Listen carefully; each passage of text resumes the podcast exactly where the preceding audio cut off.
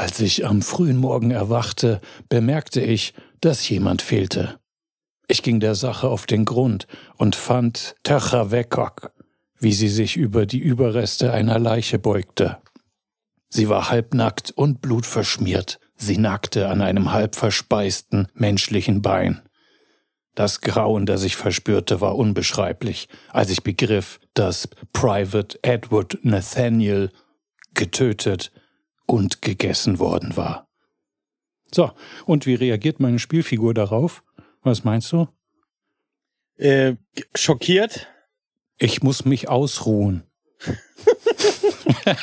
so, liebe Menschen, willkommen zu zwei Typen labern Spiele und das war ein Auszug aus Curious Expedition. Da komme ich viel später zu. Denn wir haben eins meiner Lieblingsthemenfelder heute. Ja, also in der Moderationsschule lernt man ja, dass man jede neue Folge auf die gleiche Art und Weise ähm, äh, eröffnen soll. Mit ja, die Profis brechen Regeln. Die Profis ja. brechen Regeln. In diesem Sinne, herzlich willkommen zu einer neuen Ausgabe Bud Strategy und Terence Gill. auf diese sehr stimmungsvollen Einstieg. ja. Na, ist wirklich so. Man, man lernt die Regeln, um, um dann äh, mit, mit der steigenden Professionalität kann man äh, damit spielen. Um sie, sie knallhart um, zu brechen. Ja, auch das. Um sie auch Ey, knallhart zu brechen. Wir sind zurück aus der Weihn aus den Weihnachtsferien. Ist übrigens auch schlechtes Spieldesign. Ne? Es gibt äh, in Adventure-Spielen hat man gerne mal äh, Regeln etabliert, um dann später im Spielverlauf sich nicht dran zu halten und den Spieler vor Rätsel zu äh, stellen vor, von Latz zu knallen, die mit den gelernten Mechaniken nicht zu lösen sind. Schön, ne? Und das nur am Rande. Regeln brechen ist äh, eine Kunst. Äh, jede, äh, beim Storytelling in jedem, in jedem Genre. Und man kann das halt gut machen und schlecht machen. Aha. Ich fand mich jetzt gar nicht so schlecht. Gar find nicht mal so super, schlecht. Björn. Ich finde dich super, Björn. gar nicht mal so schlecht. Okay. Ja. Nach diesem sehr verworrenen Einstieg ins neue Jahr. Ähm, wollen wir jetzt, wollen wir jetzt die News dann machen oder willst du die ganze Struktur komplett umwerfen? Nee, nee, das, die Struktur bleibt. Das war nur okay. meine, meine Form der, der alternativen Begrüßung. Kriege ich diesmal ähm, wieder eine Musik oder machst, willst du die wieder singen, die Melodie? Ich hatte erst an eine, an eine ähm, ach so, Sprich doch kurz, aber sprich noch nicht die, äh, die News. Oder ich nee. drück kurz auf Pause. Das können wir auch machen. Wie, wie du möchtest. Ähm, ja, sonst hört man das alles so mit, mit dem knarzenden Boden hier, mit den Holzlatten und so. Dann, dann hören die Menschen, dass ich gar nicht so vermögend bin. Das möchte ich nicht. Ich drücke jetzt die Pause-Taste. So, und zwar, ich halte das jetzt extra ein bisschen nicht ganz so direkt davor, weil ich habe die Befürchtung, dass das wahrscheinlich sehr laut ist und ich habe hab das nicht äh, vorher pegelmäßig ausprobiert. Warte. Schön. Okay. Ja. Das war eine Fahrradklingel, oder? Richtig, aber auch ja. schon zu laut. Aber ich denke mal, mein Gott, dafür gibt es ja Kompressoren und so. Mhm. Was gibt sich Neues? Ach so, du, wir nehmen schon wieder auf. Ja, ja. Okay, gut. Also die die die Nachrichten. Ähm, Sony hat auf einer Pressekonferenz angekündigt, dass ab jetzt alle Probleme mit der Versorgung der PlayStation 5 gelöst sind und jeder, der möchte, kann sich ab jetzt eine PlayStation 5 kaufen. Das war bisher nur in der Theorie möglich. Ähm, Bauen Sie jetzt selber Chips oder oder wie? Wie genau? Ja. Das ähm, soll Sonys Geheimnis bleiben. Also jetzt ist es alles eine Wolke und wundervoll und sie haben viele tolle Dinge angekündigt. Ich sag mal, wir sind ja jetzt nicht so der Consolero Podcast, deswegen will ich da gar nicht äh, in alle Einzelheiten gehen. Ich habe mir auch die nicht die gesamte Pressekonferenz gegeben, weil das natürlich auf die neue Controller, neue Gimmicks und alles neu und toll. Ähm, ich, die Hauptnachricht ist, ähm, man soll sich wohl tatsächlich dann irgendwann jetzt auch eine PS5 kaufen wollen, wenn man das möchte, weil ich kenne persönlich Leute, die hätten das Ding gerne und haben es immer noch nicht gekriegt. Hm. Ja, und deswegen das soll jetzt du dieses auch Jahr. Eine? Ich möchte keine PlayStation 5. Ja. Ich habe einen Computer und das ähm, reicht mir, aber die Spiele, die ich gerne spiele, dafür brauche ich keine PlayStation 5. Ja. Ich und auch keine Xbox oder irgendein so Nintendo-Apparat. Ich bin, ich bin PC-Gamer, eingefleischter. Ja, ist bei mir nicht anders. Ich habe, Ja. äh, ich hatte früher, ganz früher, NES habe ich als Kind unglaublich gerne haben wollen, aber ist, äh, ist anders gekommen. habe ich nicht Ja. gekriegt. Ja, ach so, ja, ich habe auch, meine Mutter hat mir in meinem ganzen Leben nichts verboten, außer ich sollte keinen Gameboy kriegen. Also diesen ersten, Oh. dieser, diesen Klotz, weil sie meinte, das wäre schlecht für die Augen. Ach so, weil der Bildschirm so klein ist. Weil der Bildschirm so klein ist und weil er ja auch nicht beleuchtet war damals und so. Und das, also irgendwie hat sie gedacht, das ist, ähm, da muss ich äh, ganz viel Karotten essen, wenn ich das Ding kriege. Und dann hat sie gesagt, nein. Ist ja grün. Ansonsten- ist ja nicht mal schwarz-weiß. Ja, so, also so ein komisches grün-bräunlich irgendwie, ne? Ja, ich, in meiner Erinnerung war es irgendwie so grün monochrom. Aber Ja. die halt, Erinnerungen verblassen ja mit der Zeit. Ich habe keine Erinnerung an den Gamer, weil ich durfte ja keinen haben. Ja. ich selber hatte auch keinen, aber ich, ich kannte Leute, die einen hatten. Ja. Also wir beide nicht so die Consoleros, aber ähm, für die Menschen da draußen, die vielleicht äh, welche werden wollen oder schon sind, äh, man kann bald eine PS5 kaufen. Großartig. Schön. Ja. Äh, eine kleine Ankündigung, also ich sag mal, zum Jahreswechsel, es werden viele neue Spiele angekündigt, es werden andauernd neue Spiele angekündigt. Ähm, eine, eins, das rausgestochen ist, für mich ist äh, Payday 3. Hat jetzt eine äh, Steam Seite und man kann es auf die Wunschliste packen. Payday ist ähm, ein äh, so eine Art äh, Bankraub-Simulator. Also man spielt eine vierköpfige Gangsterbande und muss Banken ausrauben. Heists durchführen. Und das ähm, ist so ein bisschen mal ein meiner Lieblingsfilme Heat nachempfunden. Das Spiel will in der Theorie, dass man sich nicht die ganze Zeit stumpf durchballert, sondern dass man äh, möglichst schlau und koordiniert vorgeht, damit man eben nicht die Polizei ähm, auf den Plan ruft und sich äh, durchschießen muss. Das ist ein interessantes Spielprinzip. Äh, Payday 2 habe ich sehr gerne gespielt mit meiner mit meiner Gangster-Posse, mit äh, ein paar Schulfreunden. Hm, Ich habe auch, ich habe auch Payday 2, aber ich habe nie jemanden gefunden, der. Ich musste immer solo quasi. Ja, Hm. das ist, das ist tatsächlich so ein Spiel, also wo man sich mit vier Leuten, wenn man sich abspricht, macht es super viel Spaß und mit drei Fremden macht es gar keinen Spaß. Mhm. Ähm, also mir zumindest nicht. Und äh, also Payday 2 hat sehr viel Spaß gemacht. Und Payday 3 ist eben eins dieser Spiele, das lange so im Raum waberte, aber äh, nie was Konkretes angekündigt wurde. Und äh, jetzt ist es endlich soweit. Zwischendurch hat man sich schon gefragt, was ist denn jetzt damit? Und jetzt weiß man's. Angeblich soll es sogar noch 2023 kommen. Das so naiv bin ich ja schon lange nicht mehr, dass ich sowas glaube. Aber ähm, auf alle Fälle ist es schön, f- von einem Spiel zu hören, das ähm, äh, das lange sozusagen in der Ungewissheit verharrte. Und ähm, jetzt bin ich zumindest guter Dinge, dass es halt irgendwann kommen wird. Ob es noch in diesem Jahr kommen wird oder nicht, das bleibt da abzuwarten. Aber Payday 3, darauf freue ich mich. Bei Payday 2 klang das gerade so, als, als, als wäre der Wiederspielwert schon dahin bei dir. Oder Das ist jetzt so lange her. Payday 2 ist auch ein bisschen älter. Das glaube ich, ähm, Ich wenn ich es jetzt spielen würde, Ja. wäre das wie ein neues Spiel für mich. hui, hier können wir ja mal. Ja, können wir. Müssen, brauchen wir noch zwei Trottels, weil zu zweit äh, geht's auch nicht. Man braucht vier Leute tatsächlich. Nicht Ach so, drei, nicht vier fünf. ist Muss. Man ist genau vier Leute. Ja, und, und zwei können nicht KI gesteuert sein, oder? Ja, aber dann ist das, also, Also ist in meiner Erinnerung war das nicht so gut. Also lustig ist es wirklich nur, wenn man zu viert ist. ja. Das ist halt eben eines der großen Mankos, oder das ist ein Manko von dem Spiel ist eben, dass man wirklich zu viert sein Da muss ich an einen Haufen Reddit-Kommentare denken, wo es dann immer heißt, irgendwie bei so Spiel, ja, you need four players, so. Ah, okay. Ja, dann nicht. I, I don't have any friends. Ja, das ist eben, das ist eben eine große Stärke und gleichzeitig eine große Schwäche. Also es ist halt wirklich, macht sehr viel Spaß, wenn man es schafft, eine Gruppe zu haben, wo man sich koordiniert und abspricht und es dann nicht jedes Mal im kompletten Chaos endet. Ähm, das macht halt wirklich Spaß, aber das funktioniert eben nur, wenn man wirklich zu viert ist. Hm. Und also ich sag mal, deswegen ist ähm, dieses Spielprinzip jetzt nicht der der große, also es wäre jetzt nie mein Hauptspiel, sag ich mal in Anführungszeichen, wo ich äh, ewig viele hunderte Stunden reinstecke. Aber mal sich einen Abend verabreden mit drei Leuten, die man äh, kennt und mag, ähm, und dann mal ein paar Banken überfallen, das ist wirklich nice. Und deswegen freue ich mich schon auf den dritten Teil. Ich hoffe, dass ich die alte Band dann wieder zusammengetrommelt kriege, wie George Clooney in den. Oceans-Filmen. Ja, oder die Bruce Brothers. Ich bring die Band wieder zusammen. Ja, genau so. Die Genau so Band. stelle ich mir das vor. Ah, okay. Yeah. Yeah. Payday 3. Dry, Okay. Äh, 3. Das hatten wir schon mit dem Witcher Ja, 3. ne? ja, ich finde halt ja. einfach, das Spiel heißt Payday und es ist der dritte Teil. Also sage ich Payday 3, ist mir egal. Okay, ähm, dann eine, eine kuriose Nachricht aus der Welt der Spiele. Ähm, Wizards of the Coast hat fünf Spiele gecancelt, die noch nicht mal angekündigt waren.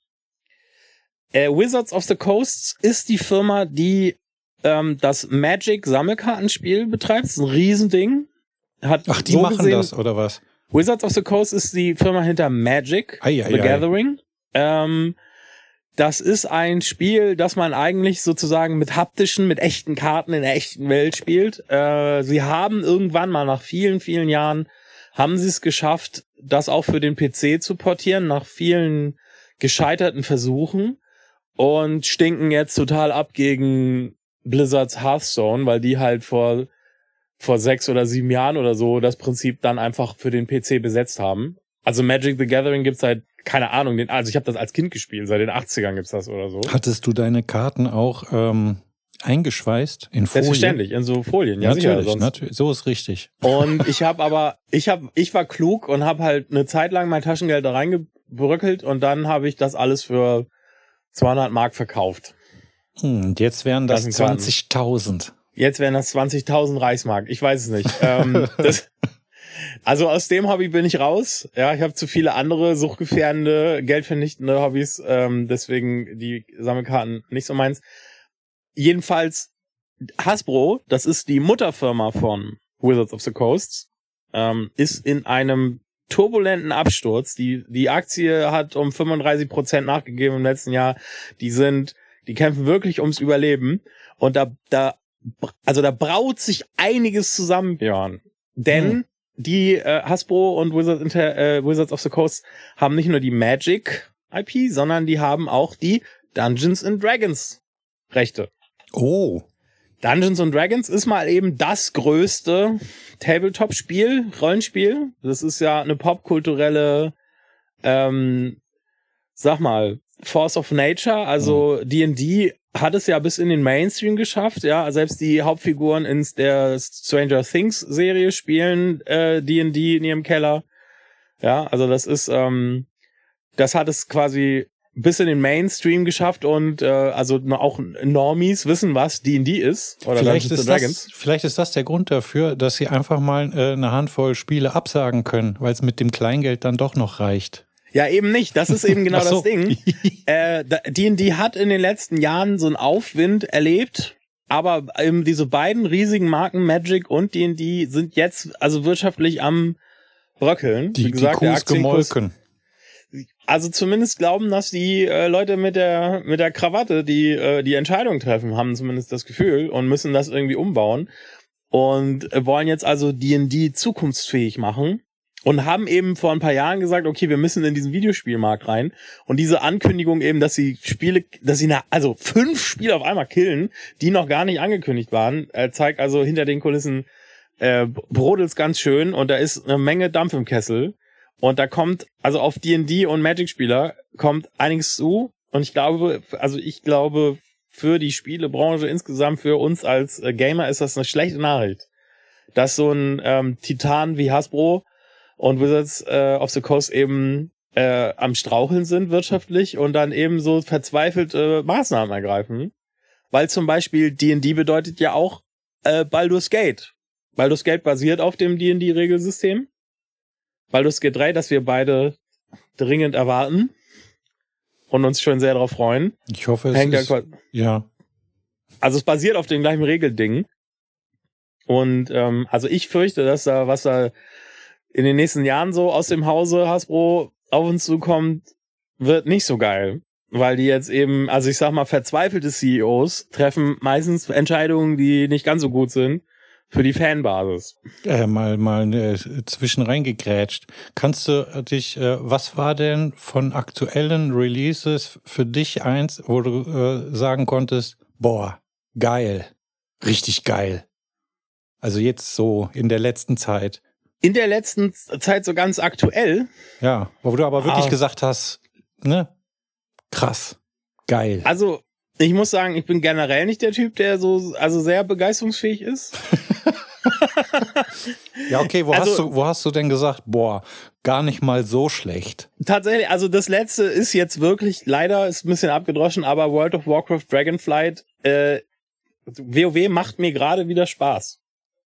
Tatsächlich. Also die Verbrechen. neue Season hat angefangen und äh, die, das hat sich die letzten zwei Jahre oder die letzten sechs Jahre so hingeschleppt. Und oder die letzten acht Jahre, also je Ja. nachdem, wen man fragt, ist WoW schon seit ganz langer Zeit scheiße. Und ich habe immer wieder so rein und raus und dann habe ich mal wieder ein bisschen gespielt und dann fand ich es wieder scheiße und so und ähm, Pausierst du dein Abo dann auch oder? Oder ja, sicher, ich Ja. bin doch nicht bescheuert. Ich zahle doch keine 13 Euro im Monat, um dann das Spiel nicht zu spielen. Ich, das ist eh so eine Sache, die mich, also, da, damit halten sie mich einfach konsequent fern. also ich meine, ich weiß, dass man bis Level 20 äh, mal reinschnuppern darf, aber da denke ich mir dann, ich probiere es gar nicht erst wirklich aus, weil selbst wenn es mir dann gefallen würde, dann hätte ich ein Problem. Ja, für ein bisschen Spielen lohnt es sich auch irgendwie. nicht. Nee, Es ist auch generell nicht das Spiel und das ist eher, also ich habe dann immer sozusagen immer so heiße Phasen, wo ich dann wirklich auch nur WoW spiele für ein paar Wochen und dann habe ich zack keine Lust mehr. Aber jetzt gerade ähm, macht es wieder Spaß und ähm, ich spiele es gerade sehr gerne und da habe ich schon, also da habe ich schon gedacht, ja, da haben sie jetzt wieder das Ding ganz schön nach vorne gebracht mit den Entscheidungen.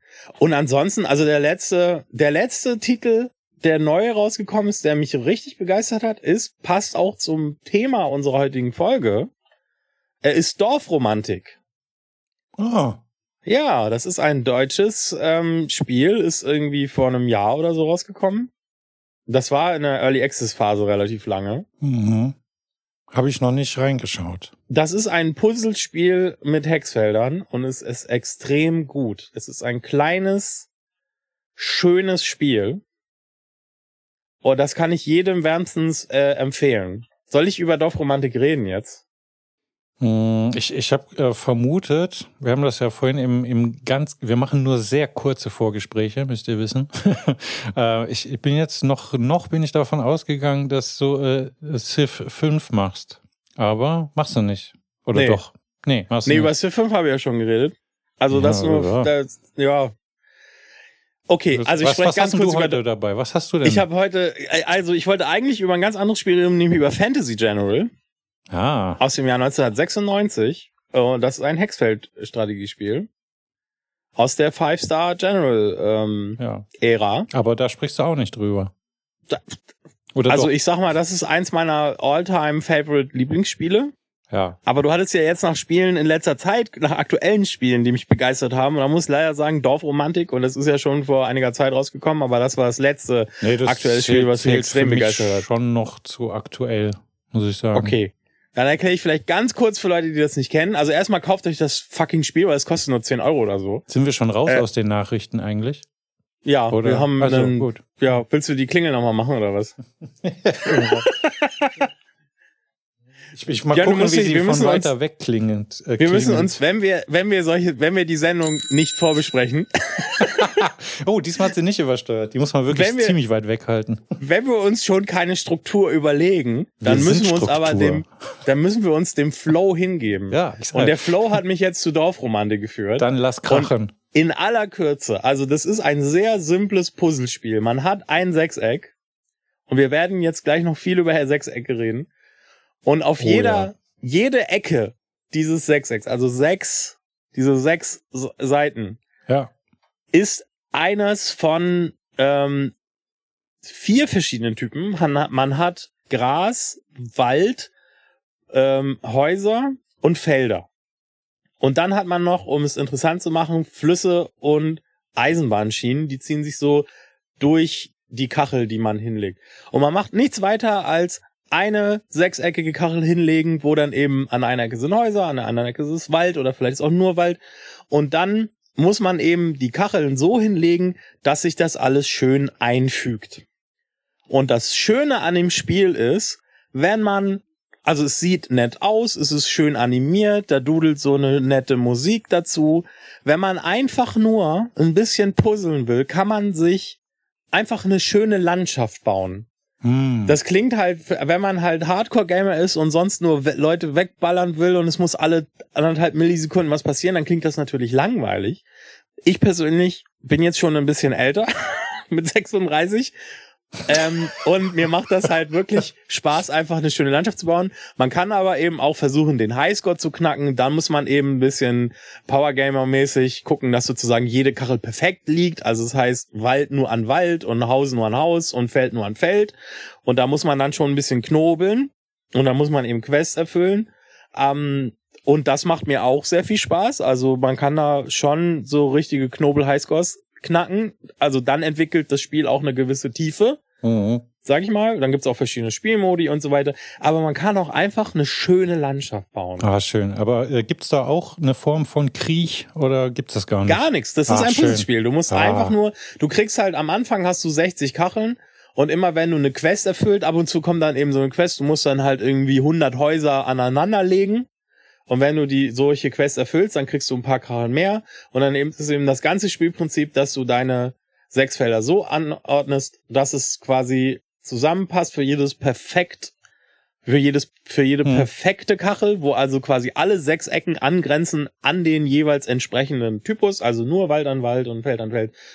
Äh, dann kriegst du ähm, mehr Punkte und so weiter und so kriegst du dann eben deinen Highscore. Und das ist alles. Du legst im Grunde nur sechs Felder hin. Also es ist ein Puzzlespiel. Ja. Ein gewaltfreies Spiel.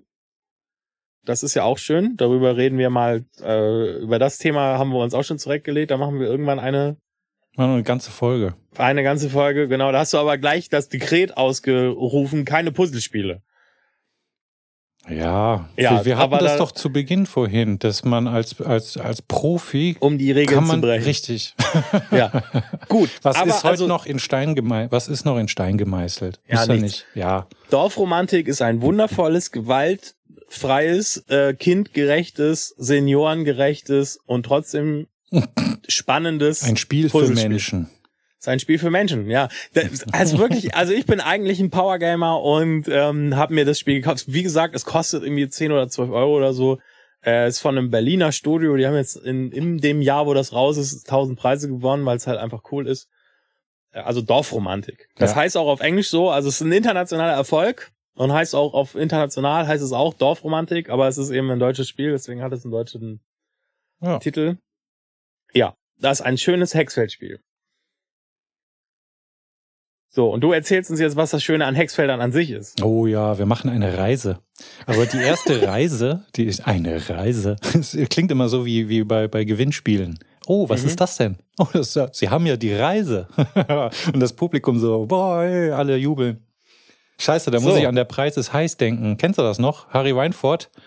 Ich, ist das das mit dem Song? Mit dem Nee, nee, Zonk war der, ach, der, der Schnauzer, Schnauzer-Typ von Sat 1, glaube ich, war das. Aber äh, Harry Weinfurt, ich glaube, Harry Weinfurt hatte auch Schnauzer, oder? Ich, ich habe jetzt keinen Bock zu googeln, aber Harry ähm, äh, und der Walter, Walter, äh, Gott hab ihn selig, der danach bei QVC Zeug verkauft hat. Walter Freiwald. Ja, und die haben, äh, der Preis ist heiß gemacht und es war so richtig hart, weil äh, die haben äh, vorher, die, die hatten so Pulte vorne, wo dann die, die, die Spielteilnehmer, die saßen noch im Publikum und wurden dann aufgerufen vom Walter, ja. Und dann, dann hast du so gehört, so, Gisela, Gisela, Sie sind mit dabei. Und dann, ist aber irgendwie, und dann haben die, die Kameraleute haben einfach wild von links nach rechts geschwenkt und zwar so schnell und so heftig, dass es dir spei, also das war Motion Sickness in den 90ern, ja. Das war schier unerträglich, ja. Also da kotzte jede Rentner-Omi irgendwie das Wohnzimmer voll. Und dann haben sie so hin und her geschwenkt und dann standen die da vorne und dann musstest du immer raten, wie teuer Produkte sind. Und der, der Clou bei der Preis ist heiß war, nicht überbieten.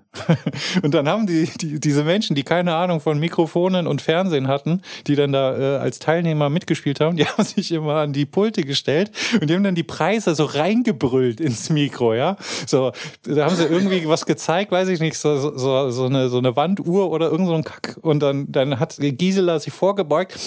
450! Also ins Mikro reingebrüllt. die, die Leute in der Regie wahrscheinlich alle so, ah, fuck. Ja, herrlich. Richtig geil war das. Das genau. war alles aus der Zeit, wo man noch keinen PC zu Hause stehen hatte und selber spielen konnte, sondern anderen Leuten im Fernsehen beim Spielen zugucken musste. Ja, ja. das waren Zeiten. Aber ja. äh, wir, wir machen jetzt eine Reise. Aber die erste Reise, die ich jetzt mache, die ist noch schnell zum Kühlschrank. So. Das ist natürlich, für uns ist Zeit vergangen, für, äh, für die Menschen da draußen nicht. Das kommt jetzt sofort im Anschluss, aber egal. Das ist eine Zeitmaschine.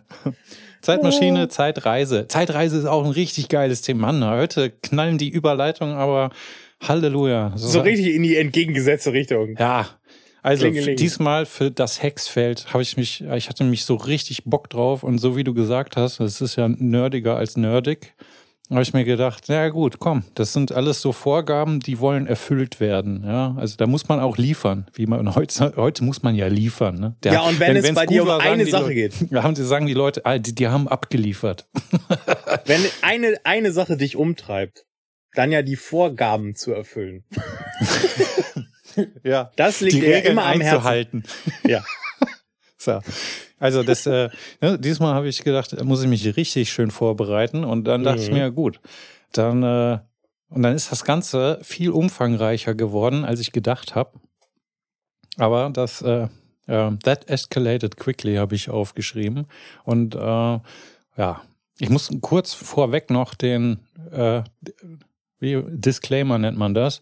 Äh. Es gibt keinen Anspruch auf Vollständigkeit und ich verstehe dieses ganze Ding hier auch so als, ähm, als äh, Podcast für geneigte Zuhörer, die gerne eine Anregung entgegennehmen.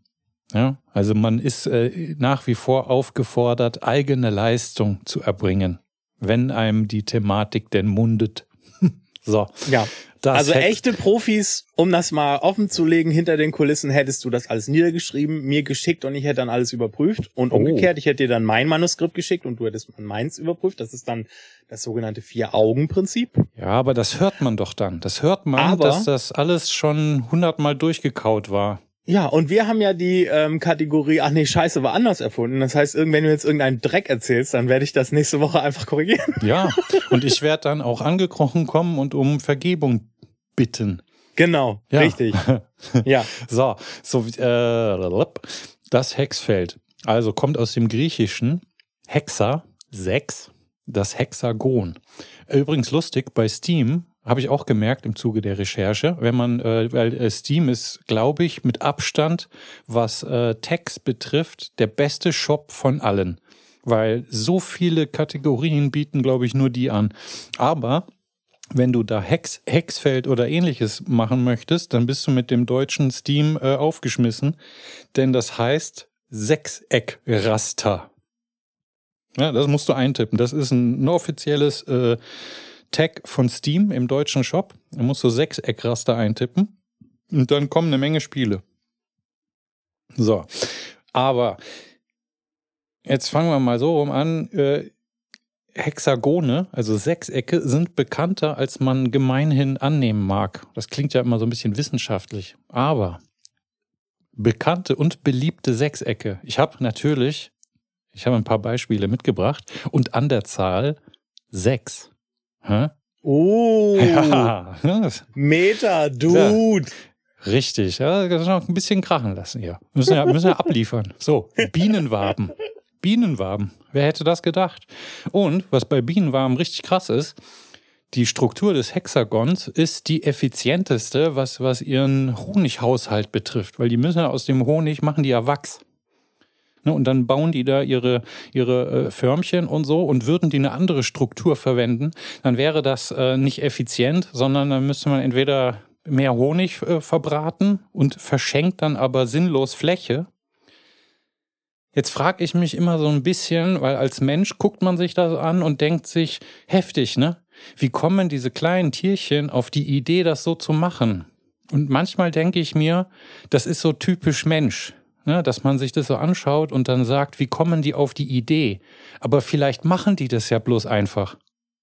Ja, vielleicht können sie es gar nicht anders. Dann muss man nicht auf eine Idee kommen. Also nee, weil die Bienenvölker, die versucht haben, ihre, äh, ihre Bienen, ihre Honigwaben äh, rund zu machen, sind alle krepiert. Ah, das die ist natürliche Auslese. Jetzt hat. Ja, die, ja. überlebt haben die, die die ja. besten ja. Äh, äh, Schwärme gebaut haben. Und das ist nun mal das Hexfeld, weil die geografische, äh, die geometrische Form des Sechsecks eben am besten geeignet ist, um möglichst kompakt zu bauen. Ja, schau, und die, die haben es geschafft. Genau. Aber, ne, also, aber du, du weißt ja, was ich meine. Ne? Man, ja. man sitzt da als romantischer Mensch gerne da und fragt sich so, boah, krass, ne? Wie, dass sie sich das so überlegt haben und so. Und wahrscheinlich. Nein, die anderen sind alle gestorben. Ja, okay. Nächstes Beispiel. Schneekristalle. Schneekristalle auch mm. hexagonal. Sehr, sehr schön. Oder, jetzt wird's schon äh, allgemein bekannter, der Innensechskant, der Inbusschlüssel vom Ikea, ist auch ein Sechseck. Oder auch richtig schönes Beispiel, der fertig verpackte Oberster im Supermarktkühlschrank. Habe ich nämlich gestern erst gegessen und dann dachte ich mir, ui, das ist ja auch ein, ein Sechseck. Ja, Oberster muss man für alle Menschen, die aus, die nicht aus Bayern sind, so. muss man erklären. Hoppala, das ja. ist so ein Brotaufstrich, den die Bayern machen. Schmeckt okay. Ja, ist, ist so, so eine Mischung aus, aus Camembert, zerhackt, stückelt mit anderem Gedöns und ein bisschen Kümmel. Und äh, hier, Ferrero Küsschenverpackung. Ha, noch ein Hexagon. Echt? Ja, tatsächlich. Die, die klassische Ferrero Küsschenpackung ist, äh, ist auch ein Sechseck. Und natürlich, aber das haben ja wirklich alle gewusst, die molekulare Struktur von Graphit. Ha! Da haben wir die Hexagone. Gibt übrigens ein richtig geiles Video auf YouTube. Hexagons are the bestagons. Und keine, Ahnung, äh, keine Sorge, ihr müsst nichts davon notieren. Ich pack eine riesen Linkliste in die Beschreibung dieser, dieser Folge. Da kann Wir man fragen das, das auch nicht ab. Ja, kann man alles anklicken. Da muss man, musst du echt nix. Also ja, und äh, keine Hausaufgaben. So, jetzt, jetzt wissen wir zumindest schon mal, äh, wie so ein Ding aussieht und äh, haben uns mit bekannten Sechsecken beschäftigt. Aber, und jetzt wird's, jetzt müssen wir ein bisschen ausholen. Ich mache es aber trotzdem kurz, weil beim Ausholen passiert das mal schnell, dass man sich da ein bisschen verhaspelt. Ne? Und dann anderen Sachen zu viel Zeit zuwidmet, die gar nicht so wichtig jetzt sind. Äh, also machen wir es ganz schnell. Universum, Galaxien, Sterne, Planeten, die Erde, Menschen, Jagd, Ackerbau, sichere Nahrung, Sesshaftigkeit. Und jetzt wird es langsam interessant für uns. Aus der Sesshaftigkeit resultierte dann, das ist nicht ganz erwiesen, aber wahrscheinlich Langeweile. Weil vorher war nicht viel Zeit für Langeweile. Aber ne, dann ging es so langsam los, dass man so rumhockte und sich gedacht hat, ja und jetzt? Und dann ist man, hat man angefangen zu spielen. Vielleicht war der Spieltrieb auch schon noch ein bisschen vorher da, aber die, das, die eigene Existenz am, am aufrechtzuerhalten hat halt doch sehr viel Zeit in Anspruch genommen. Nicht mehr so wie heute. Also, ne, was macht man mit der restlichen Zeit? Man spielt was. So, nachdem früher natürlich alles irgendwie äh, Töten dominiert war, gibt's natürlich die ganzen äh, Spiele, wo äh, andere Menschen in Arenen getötet werden. Aber es gibt auch freundliche Spiele. Und wir hatten das ja bei No Man's Sky, ne? Ein Spiel mit dem freundlichen Gesicht. Und jetzt führt die Reise uns nach Ägypten, auf ins alte Ägypten. Und zwar 2600 Jahre vor unserer Zeitrechnung, also vor über viereinhalbtausend Jahren saßen die Menschen schon da und haben Senet gespielt. Ein Brettspiel, auch 30-Felder-Spiel genannt. Und es hatte dreimal zehn Felder, quadratisch und mit zweimal fünf Spielfiguren. So. Und was ich richtig äh, charmant fand, die haben sich, wenn du das gespielt hast, dann haben sich die Figuren nicht getötet, sondern wenn, wenn du jetzt ein paar Felder vor mir gewesen wärst, und dann hast du so, so Holzstäbchen äh, oder so in die Luft geworfen. Da gab es noch keinen Würfel. Und je nachdem, wie diese Stäbchen gefallen sind, hast du dann so und so viel Felder gezogen. Und wenn ich jetzt auf äh, ein, ein Feld komme, wo du schon mit deiner Figur stehst, dann tauschen die Figuren die Plätze. Also ich übernehme dein Feld und setz dich zurück auf das Feld, von dem ich aus losgelaufen bin. No? Mhm. Das fand ich eigentlich ganz irgendwie. Es gibt dann noch so Sonderfelder. So, es gibt ein Feld der Überflutung. Da musst du dann deine, deine Spielfigur vom Brett nehmen. Ja, also das war, ne? Seitdem, das ist eins der ältesten noch bekannten Brettspiele überhaupt. Vielleicht gab es noch irgendwas davor, danach auf jeden Fall, aber mit davor wird es halt schon sehr, sehr schwierig. Und ich meine, hey, fast 5000 Jahre, das ist schon okay, ne? Das, und wenn ich dich jetzt frage, ob das heute immer noch gespielt wird? Ja, wird es. Du kannst dir auf äh, YouTube angucken. Es gibt alles. Das ist Internet, alles gibt es immer. Das ist Großartig. die Hauptregel. Ja, es gibt Menschen, die immer noch Senet spielen, die erklären dir die Regeln, die sagen dir, wie du selber so, so schöne Holzstäbchen machen kannst. Es gibt alles. So, dann, äh, und das war ein quadratisches Raster. Jetzt kommen wir dann mal äh, bei dem Stichpunkt gleich zum bekanntesten Quadratraster der Welt. Und zwar? Äh, Schach. Ja, richtig. Acht mal acht, acht mal acht Quadrate. Ja, ja, ganz genau. Aber in Europa erst circa ungefähr 13. Jahrhundert. Also schon wesentlich später. Ne? Mhm. Ist, äh, dazwischen gab es noch irgendwie andere Sachen. Das habe ich jetzt alles mal äh, elegant weggelassen. So, Schach also, ne? 8 mal 8 Felder, auch quadratisch. Wo bleibt das Sechseck? Und das Sechseck kommt. Und Mit zwar, Siedler von Katan. Nee, fast. Aber äh, Zeit seines Lebens hat mein Opa immer gesagt, knapp daneben ist auch vorbei.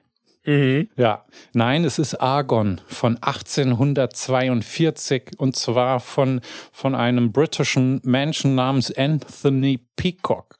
Und der hat 1842 dieses Brettspiel erfunden oder vorgestellt und das ist zumindest soweit man zurückgucken kann, das erste Brettspiel, das hexagonale Felder verwendet. Und tatsächlich ist auch das gesamte Spiel, also hat eine hexagonale Form. Also das Spielbrett selbst und die, die Felder sind, alles ist hexagonal. Und du hast äh, so, du hast eine, eine, eine Königin und in der Mitte des Spielfelds ist ein, ja, ist das Castle oder so, ne? Also dein Schloss. Und das Ziel ist, und du hast so, ähm, so Wachen, so Guards.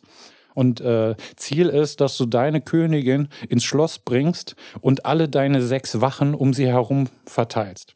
Ja, und dein Gegenspieler hat die gleiche Aufgabe und so ging das dann los. So, das war Argon 1842.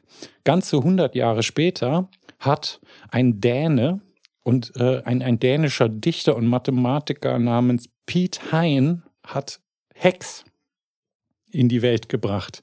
Hieß aber nicht zu Beginn Hex, sondern als er es vorgestellt hatte, 1942, da hat er das noch Polygon genannt. Und das ist so ein Spielfeld. Das sieht also die, die Grundform ist vom Spielfeld, also das Brett selber ist so ein Parallelogramm oder auch rhombenförmig, sagt man dazu. Und es sind elf mal elf hexagonale Felder. Und das ist eigentlich, also da bin ich schon richtig neugierig geworden, weil das ist schon eigentlich ganz geil. Du hast, äh, du hast an den, äh, du hast zwei gegenüberliegende Seiten von dem Spielfeld und die sind äh, zum Beispiel blau und die anderen zwei sind rot. Und deine Aufgabe ist jetzt äh, mit, mit Spielsteinen eine durchgehende Verbindung von der einen zur anderen Seite zu machen. Und dein, dein äh, Kontrahent hat natürlich die gleiche Aufgabe. Und, das ist mathematisch bedingt, es gibt kein Unentschieden. Das Spiel kann, es gibt immer einen Gewinner und einen Verlierer. Anders ist es nicht möglich. Hm. Mhm. Also, ne, der strategische, äh, ne, wie sagt man, das, äh, ist geweckt, die, die, ja, jetzt fällt Ich versuche beim Schach immer, mich irgendwie ins Remis zu retten. Also das spricht mich nicht so an. Darauf wollte ich hinaus. Ne? Das kann jetzt natürlich so sagen, es kann sein, dass man sich jetzt denkt, wow, cool, oder, oh, nee. Ne? Also, also wenn ich nur gewinnen und verlieren kann, verliere ich ja meistens, dann habe ich ja keinen Bock drauf. Ja, wenn man so schnuffel ist wie du und ich. Ja, ich bin jetzt. Wobei, lass uns das, es gibt das auch als Online-Variante. Die ist zwar ziemlich hässlich, aber scheißegal, die kostet nichts. Kann man, kann man irgendwo online spielen. Und äh, ja, fand, fand ich mal ganz interessant. So, wir sind jetzt natürlich aber Computerspiele, Podcast, äh, Hauptthemengebiet, bla. Und dann soll es uns jetzt auch, die, die Reise geht jetzt langsam in diese Richtung. Aber noch ganz kurz, äh, wieso überhaupt so ein Hexfeld? Weil Quadrate sind doch cool. Sind ganz einfach und nicht so kompliziert, muss man nicht so viel beachten.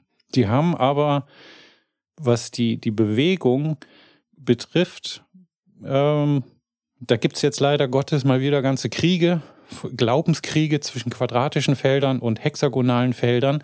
Aber um mal nur das mathematisch zu betrachten, quadratische Felder, wenn man die Distanz 1 definiert, das ist von einem Feld zum nächsten, dann ist das bei quadratischen Feldern oben, unten, links, rechts. Die anderen angrenzenden Felder sind nur diagonal erreichbar. Die haben aber nicht die Distanz 1, sondern deren Distanz ist Wurzel 2. Also 1,4 blablabla. So, mhm. das ist jetzt wiederum für strategische Berechnungen Kacke. Weil, wenn du jetzt äh, deinen dein Panzer oder irgendwas hast und der irgendwo hinschießt, dann kann der nicht diagonal schießen, wenn du sagst, der hat eine Reichweite von X, weil die ist diagonal nicht mehr entsprechend. Also müsste man anfangen, da irgendwie doof rumzurechnen, was aber alles nichts bringt, weil entweder, ne, da wird das Ganze komplex. Die Hexfelder haben das nicht. Das Hexfeld, alle angrenzenden Felder haben alle die Distanz 1. Das ist schön. Damit kann man rechnen. Ja. In der Tat. Und gerechnet haben die ersten Computer, wo man so richtig Spiele hat drauf laufen lassen. Und das war, also ich bin da gerade so zwei Jahre alt geworden. Und da äh, gibt's von Strategic Simulations Incorporated oder man kennt es eher unter dem Logo SSI.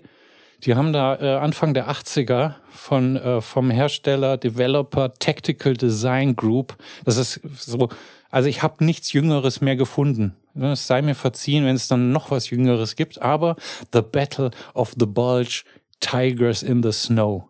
So, 81, das, das waren so Computer wie der, der Apple II oder, hm, weiß ich gar nicht, gab es den C64 da schon? Oder kam der später? Wahrscheinlich. Das weiß ich nicht, Björn. Ja, ich weiß es Alles vor meiner Zeit. Ich glaube 81, weiß, bin nicht sicher, ob es da einen C64 schon gab. Müssen wir mal, müssen wir mal rausfinden. Hätte ich vielleicht googeln können und so. Egal. Aber, also, ne, das ist so richtig krass Hexfeld. Und es, also aus den ganzen Screenshots und, und Videos, die ich mir angeguckt habe, es fängt, es scheint von rechts nach links zu gehen. Und da werden am Anfang so Hexfelder aufgedeckt und da sind dann deine Einheiten drin. Und das schaut aus heutiger Sicht echt furchtbar aus. Also das ist, ne, das ist gerade mal so, dass man von grafischer Darstellung überhaupt sprechen kann. Aber da gab es das schon. Also sprich, fast seitdem es Computerspiele gibt, gibt es auch schon Computerspiele mit Hexfeldern. Allerdings immer Strategie, und zwar Strategie im, im kriegerischen Sinne. Das erste nicht Kriegsspiel mit Hexfeldern ist erst in den 90ern gekommen und zwar ist es Hexagon mit, mit Doppel-X. Das ist so ein richtiges, so, ne, so man würde sagen, ein Puzzlespiel oder so. Ein Puzzlespiel für die ganze Familie. Und da sind wir jetzt äh, äh, quasi da angekommen, wo wir äh, gleich dann weitermachen können mit unseren Spielen. Da ist dann die Reise fast zu Ende. Ähm, was aber was ich dann immer noch lustig fand, ich bin nämlich noch auf etwas gestoßen und äh, das ist jetzt für den C64 oder für C64-Emulatoren, weil, keine Ahnung, vielleicht gibt es ja wirklich jemanden von euch da draußen, der zuhört und noch einen echten C64 zu Hause hat. Der, der oder diejenige weiß das wahrscheinlich. Es, hast du das gewusst? Es gibt immer noch Spiele für den C64. Also ich meine aktuell entwickelte Spiele. Ist aber jetzt nicht mehr so im kommerziellen Markt drinnen, sondern das ist ja dann wohl eine sehr krasse Nische, ne? Ja, aber kennst du itch.io, die Plattform?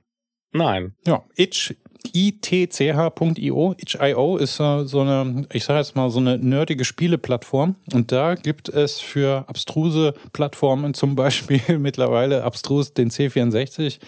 Es gibt immer noch Menschen, die jetzt ganz aktuell Spiele programmieren, die auf dem C64 laufen. Und da gibt es Shallow Domains, a brand new turn-based strategy game for the C64 by Dr. Mortal Wombat. Ich verlinke das natürlich, das muss man sich jetzt nicht alles merken. Wenn ihr ein C64 habt, dann könnt ihr das runterladen, auf eine Floppy Disk packen und dann könnt ihr das da spielen. Ja? Also ich finde das geil. Das Ding ist 49 Kilobyte groß übrigens. Uh. ja, ich habe im Zuge dessen sogar tatsächlich Spiele gefunden auf itch.io, die sogar noch für Tape ausgelegt sind. Also es ist, ne, entweder nimmst du die Floppy-Version, aber es gibt dann auch noch eine Tape-Version Version. Da setzt aber dann bei mir auch das technische Verständnis langsam aus, weil ich keine Ahnung habe, wo da jetzt der Unterschied drin ist.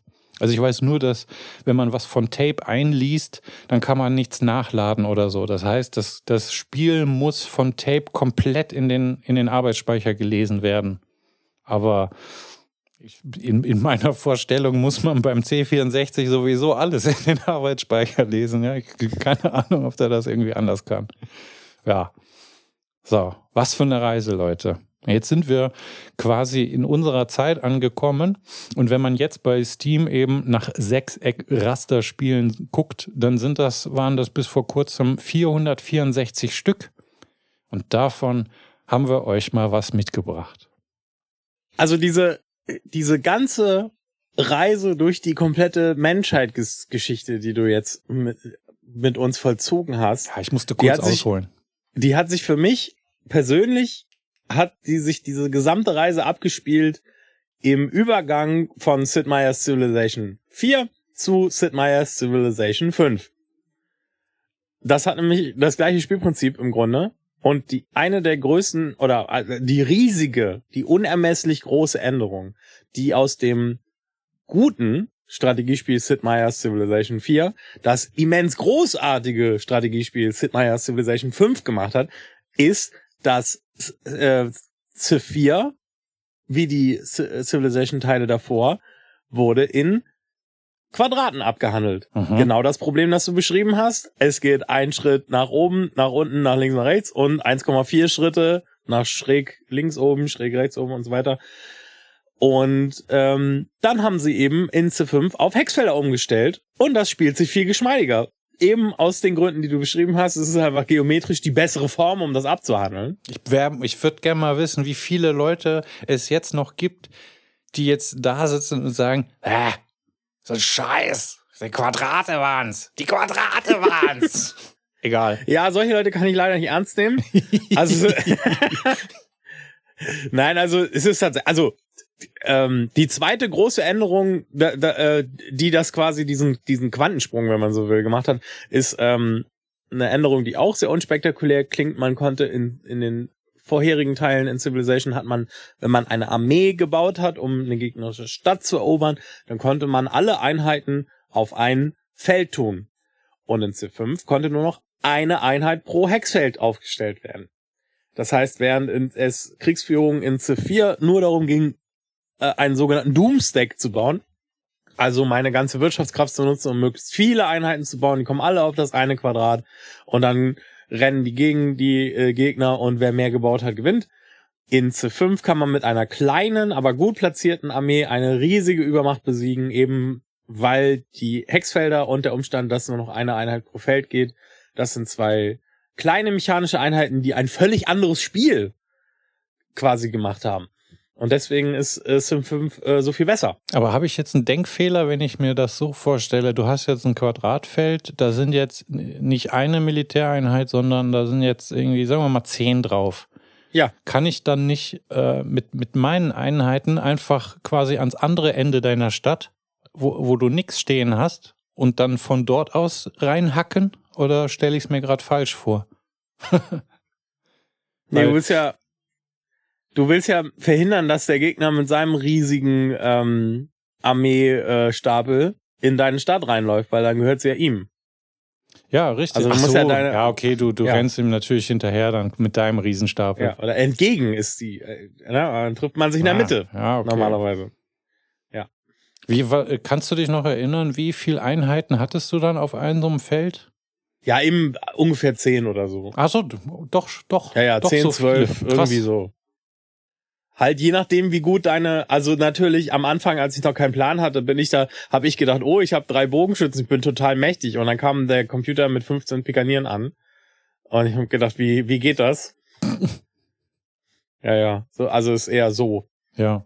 Aber Civilization 4 habe ich halt damals sehr gerne gespielt. Und dann kam der fünfte Teil raus und habe ich gedacht, ja, das ist ja so viel besser.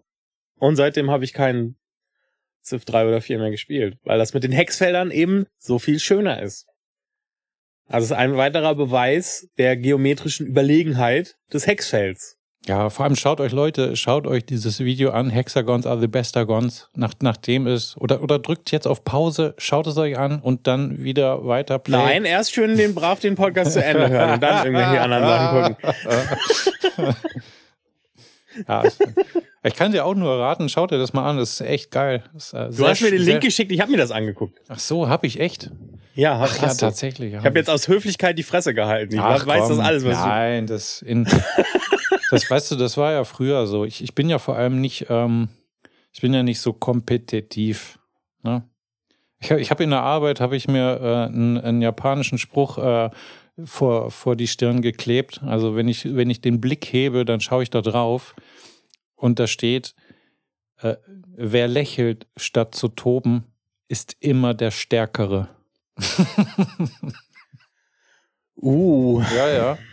Nicht nur Meta, sondern auch noch Deep. Ja, richtig Deep. Es muss nur noch irgendwie edgy sein. Oder Aber was, ganz im Ernst, kannst du es mir bitte einfach jetzt erklären? Was ja. ist Meta und warum reden immer mehr Menschen von, was ist Meta? Ich kapier's nicht. Also die, die Meta-Ebene ist sozusagen das, was, ähm, was, also wenn man über den Dingen schwebt oder das, was zwischen den Dingen ist, also quasi, wenn sich zwei Menschen unterhalten, dann ist das der, ähm, der sogenannte Subtext quasi. Ach so, das, das ist das, das nicht offensichtlich Gesagte. Also wenn du im Grunde, äh, ja, jetzt ein gutes Beispiel. Es gibt einen, es gibt einen Film ähm, über den amerikanischen Bürgerkrieg und der heißt Gods and Generals. Das ist ein furchtbarer Film, aber in in einer Szene in diesem Film ähm, hält, unterhält sich eine der Hauptfiguren mit dem Schauspieler, der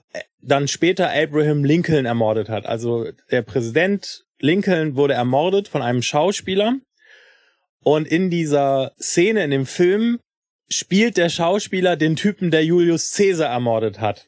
Also einen der Typen, der spielt irgendwie Brutus oder was weiß ich wen. Mhm. Ja, und das heißt also die Filmszene und er erzählt darüber, ja, ähm, wenn man einen Tyrannen ermordet, dann muss eben das Publikum und die Nachwelt muss entscheiden, äh, was ist denn jetzt, äh, wer ist denn jetzt der Gute und wer ist der Böse. Ja, das heißt also auf der Handlungsebene labert irgendein Schauspieler irgendeine Scheiße darüber, äh, wie man, äh, ob das gut ist, dass man Tyrannen ermordet. Aber weil das eben der Typ ist, der dann Lincoln ermordet hat, ist auf der Metaebene, sagt halt der Typ, der den Film gemacht hat, oh ja, ist das wirklich der Böse, der Mann, der Lincoln ermordet hat? Das musst du entscheiden als Zuschauer. Das ist die Metaebene. Ah. Ja, also auf der, auf der Handlungsebene äh, redet ein Schauspieler irgendwas, aber auf der Metaebene sagt ja. der, der Regisseur zu dir, ja, das ist der Typ, der Lincoln ermordet hat. Und dann ja. geht's um was ganz anderes. Verstehe. Das ist das Meta. ist die Meta-Ebene. Das heißt also, wenn du, also das ist natürlich ein doofer Witz, wenn du sagst, ich rede über das Sechseck und ich habe sechs Beispiele gebracht. Das ist natürlich nicht Meta-Ebene, sondern das ist einfach nur ein doofer Witz. Nö, das ist direkt. ich habe jetzt mal äh, einfach postuliert, dass direkt das Gegenteil von Meta ist. nee. nee. Ja. Ach so, also der Umstand, dass du sechs Beispiele für das Sechseck raussuchst, ist natürlich einfach ordentlich und schön und passt zusammen. Und wenn ich dann dazu sage, oh, Metaebene, dann war das ein dummer Witz. Hey, ach. Ja. Aber ich mache gerne dumme Witze. Ja, ich auch. Ich muss nur in so einer öffentlichen Sendung aufpassen, weil äh, heutzutage ist das ja ganz schnell passiert. Wobei ich muss dazu sagen, ich finde, dass äh, Humor, vor allem guter Humor, ist ganz häufig zu Lasten Dritter.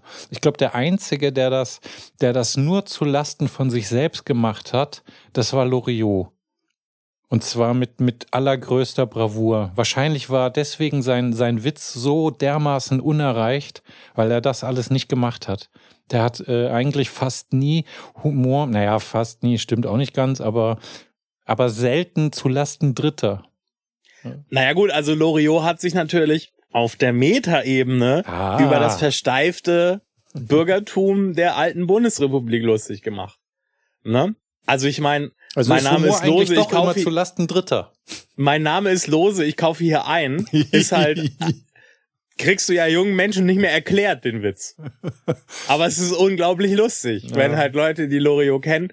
Zu Loriot muss ich sagen, also da, diese Qualität, du, die du an ihm beschrieben hast, hatte er ja auch. Er ist in einem seiner letzten Interviews ist er gefragt worden, ähm, was auf seinem Grabstein stehen soll. Und er hat gesagt, Ich denke, der Name wäre zweckmäßig.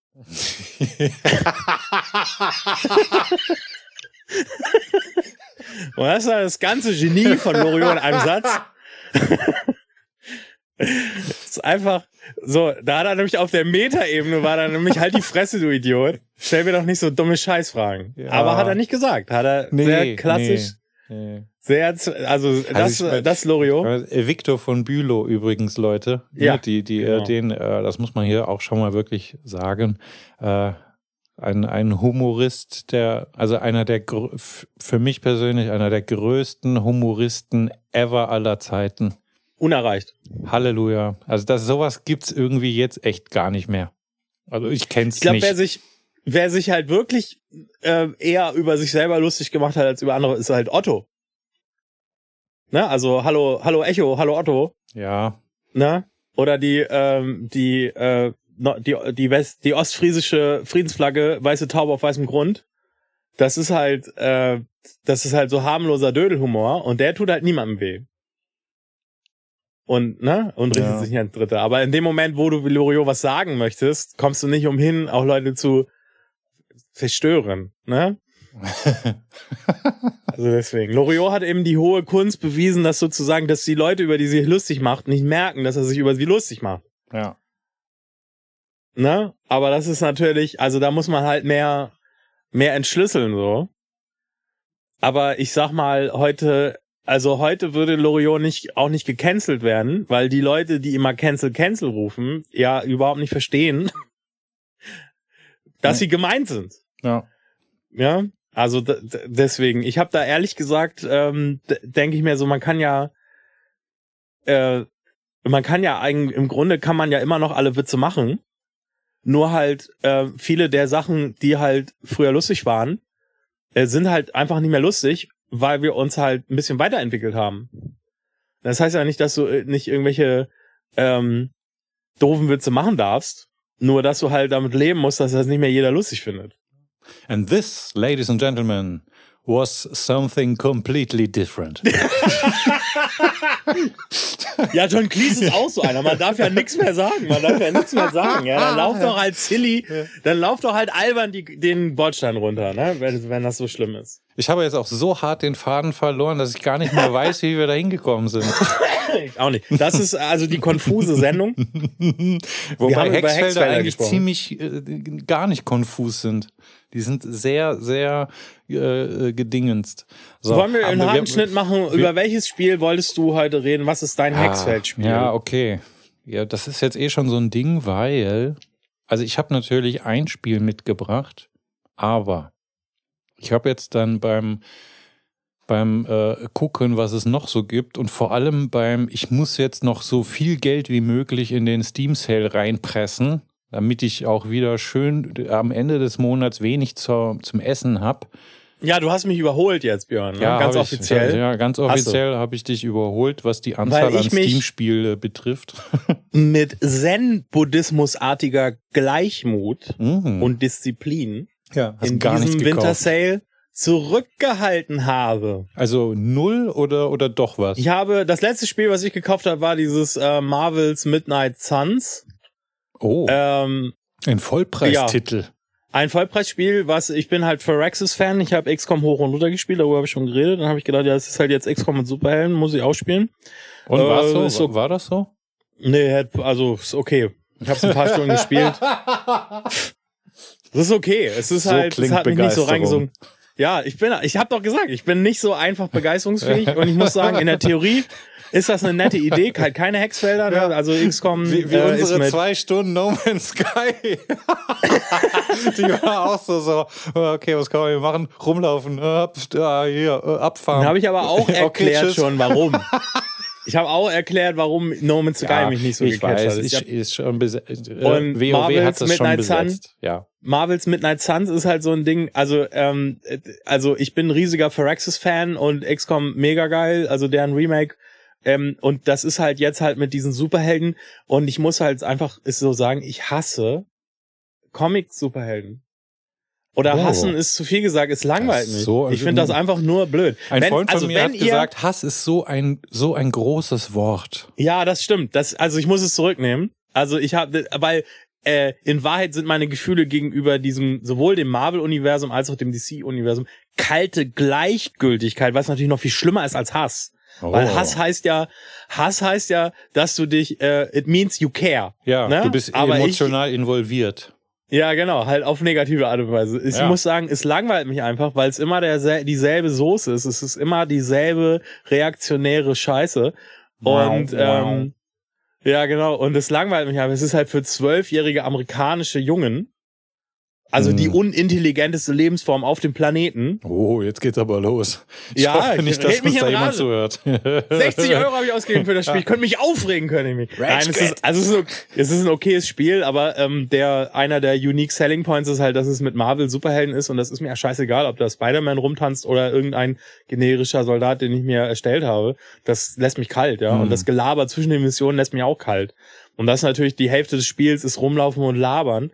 Und wenn man Spider-Man-Fan ist, ist das cool, weil man was über die Spider-Man-Lore äh, erzählt bekommt. Und ja. mich interessiert das einfach nicht. Ich will da halt, also mit, mit irgendwie mit Blade und dem Ghost Rider oder was da noch für Figuren gibt, das Spiel, das Gameplay ist cool. Du hast halt so mini, so kleine Missionen und haust ein paar äh, äh, äh, Gegner um mit so einem, äh, also der Gameplay-Clue ist, dass du halt nicht einfach nur deine Züge machst mit deinen drei Superhelden, sondern du kriegst ein Deck aus Karten und dann gibt dir das Spiel jede Runde so, so ein paar Karten, die du ziehst und aus denen musst du dann die Moves auswählen, die du dann machen kannst. Mhm. Und das finde ich eigentlich sehr nice, weil ich auch so Card, ähm, so, so Deckbuilding Spiele wie Slay the Spire oder so spiele ich total gerne.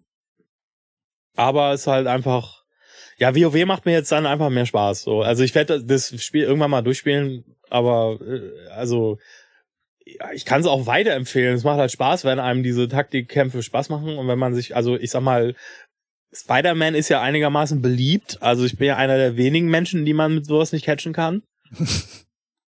ja. Ne? Ja. Aber du hast ja zum Beispiel, du warst ja nicht so ein Fan von XCOM. Dir würde ich das nicht so empfehlen, das Spiel. Nee, Weil es im Grunde das gleiche ist noch mit allen. Das ist quasi dasselbe in Grün, nur die hauen, die hauen halt nicht dagegen, sondern du kriegst halt den Angriff nicht, den du haben willst. Und ja. das regt einen natürlich auch auf. Oh. Ja. Also bist ist, auch nicht immer zufrieden mit den Mechaniken, was? Ich bin schwer zufrieden. Ja. Ich bin ganz schwieriges ja. Publikum. Ach so, übrigens, liebe Menschen an den Membranen, die Lore, ja, weil wenn ihr so seid wie ich, dann, dann, das ist einer dieser Begriffe, die immer auftauchen und dann tut man so, als wüsste man, worum es da geht und mm. weiß es eigentlich gar nicht. Und die ja. Lore ist, jetzt ganz simpel umgebrochen, ist einfach die, ähm, der geschichtliche Kontext, in, in dem eine Spielwelt stattfindet. So. Einfach die Hintergrundgeschichte. Ah. Ja. Der Plot ist die Geschichte, die das Spiel erzählt. So, der Witcher Geralt muss seine, muss seine Siri retten. Das ist der Plot. Und die Lore ist dann eben alles, was man über so die, was macht denn ein Witcher überhaupt und was ist das für eine Welt und ja. wer tanzt da rum und so weiter. Worldbuilding ist, ist auch so ein Stichwort, was man da fallen lassen kann. Also wenn man Spiele entwickelt, dann, dann äh, wie, wie gut ist diese Welt kreiert, in die man da eintauchen soll? Hat die Hand und Fuß oder ist das alles Bullshit? Ne? Und das ist übrigens bei, bei Science Fiction und so weiter, ist das sehr interessant, denn es gibt natürlich Fantasy Science Fiction, wir hatten das schon mal. Da äh, gibt's dann, also ich sag immer so, sobald jetzt, wobei, das wird, es wird immer schwieriger, je detaillierter man da hinschaut. Aber wenn es jetzt so mit Magie ist und so, dann ist ja nahezu alles möglich. Ja, weil wenn es Magie gibt, dann kann ja irgendjemand auch zaubern. Und dann, dann ist aber die Frage, vielleicht gibt es ja in der Welt Einschränkungen, was selbst mit Magie nicht zu erreichen ist. Und dann ist die Frage, wie gut ist diese Welt kreiert? Wie, wie sehr hält sich diese imaginäre Welt an ihre eigenen Regeln?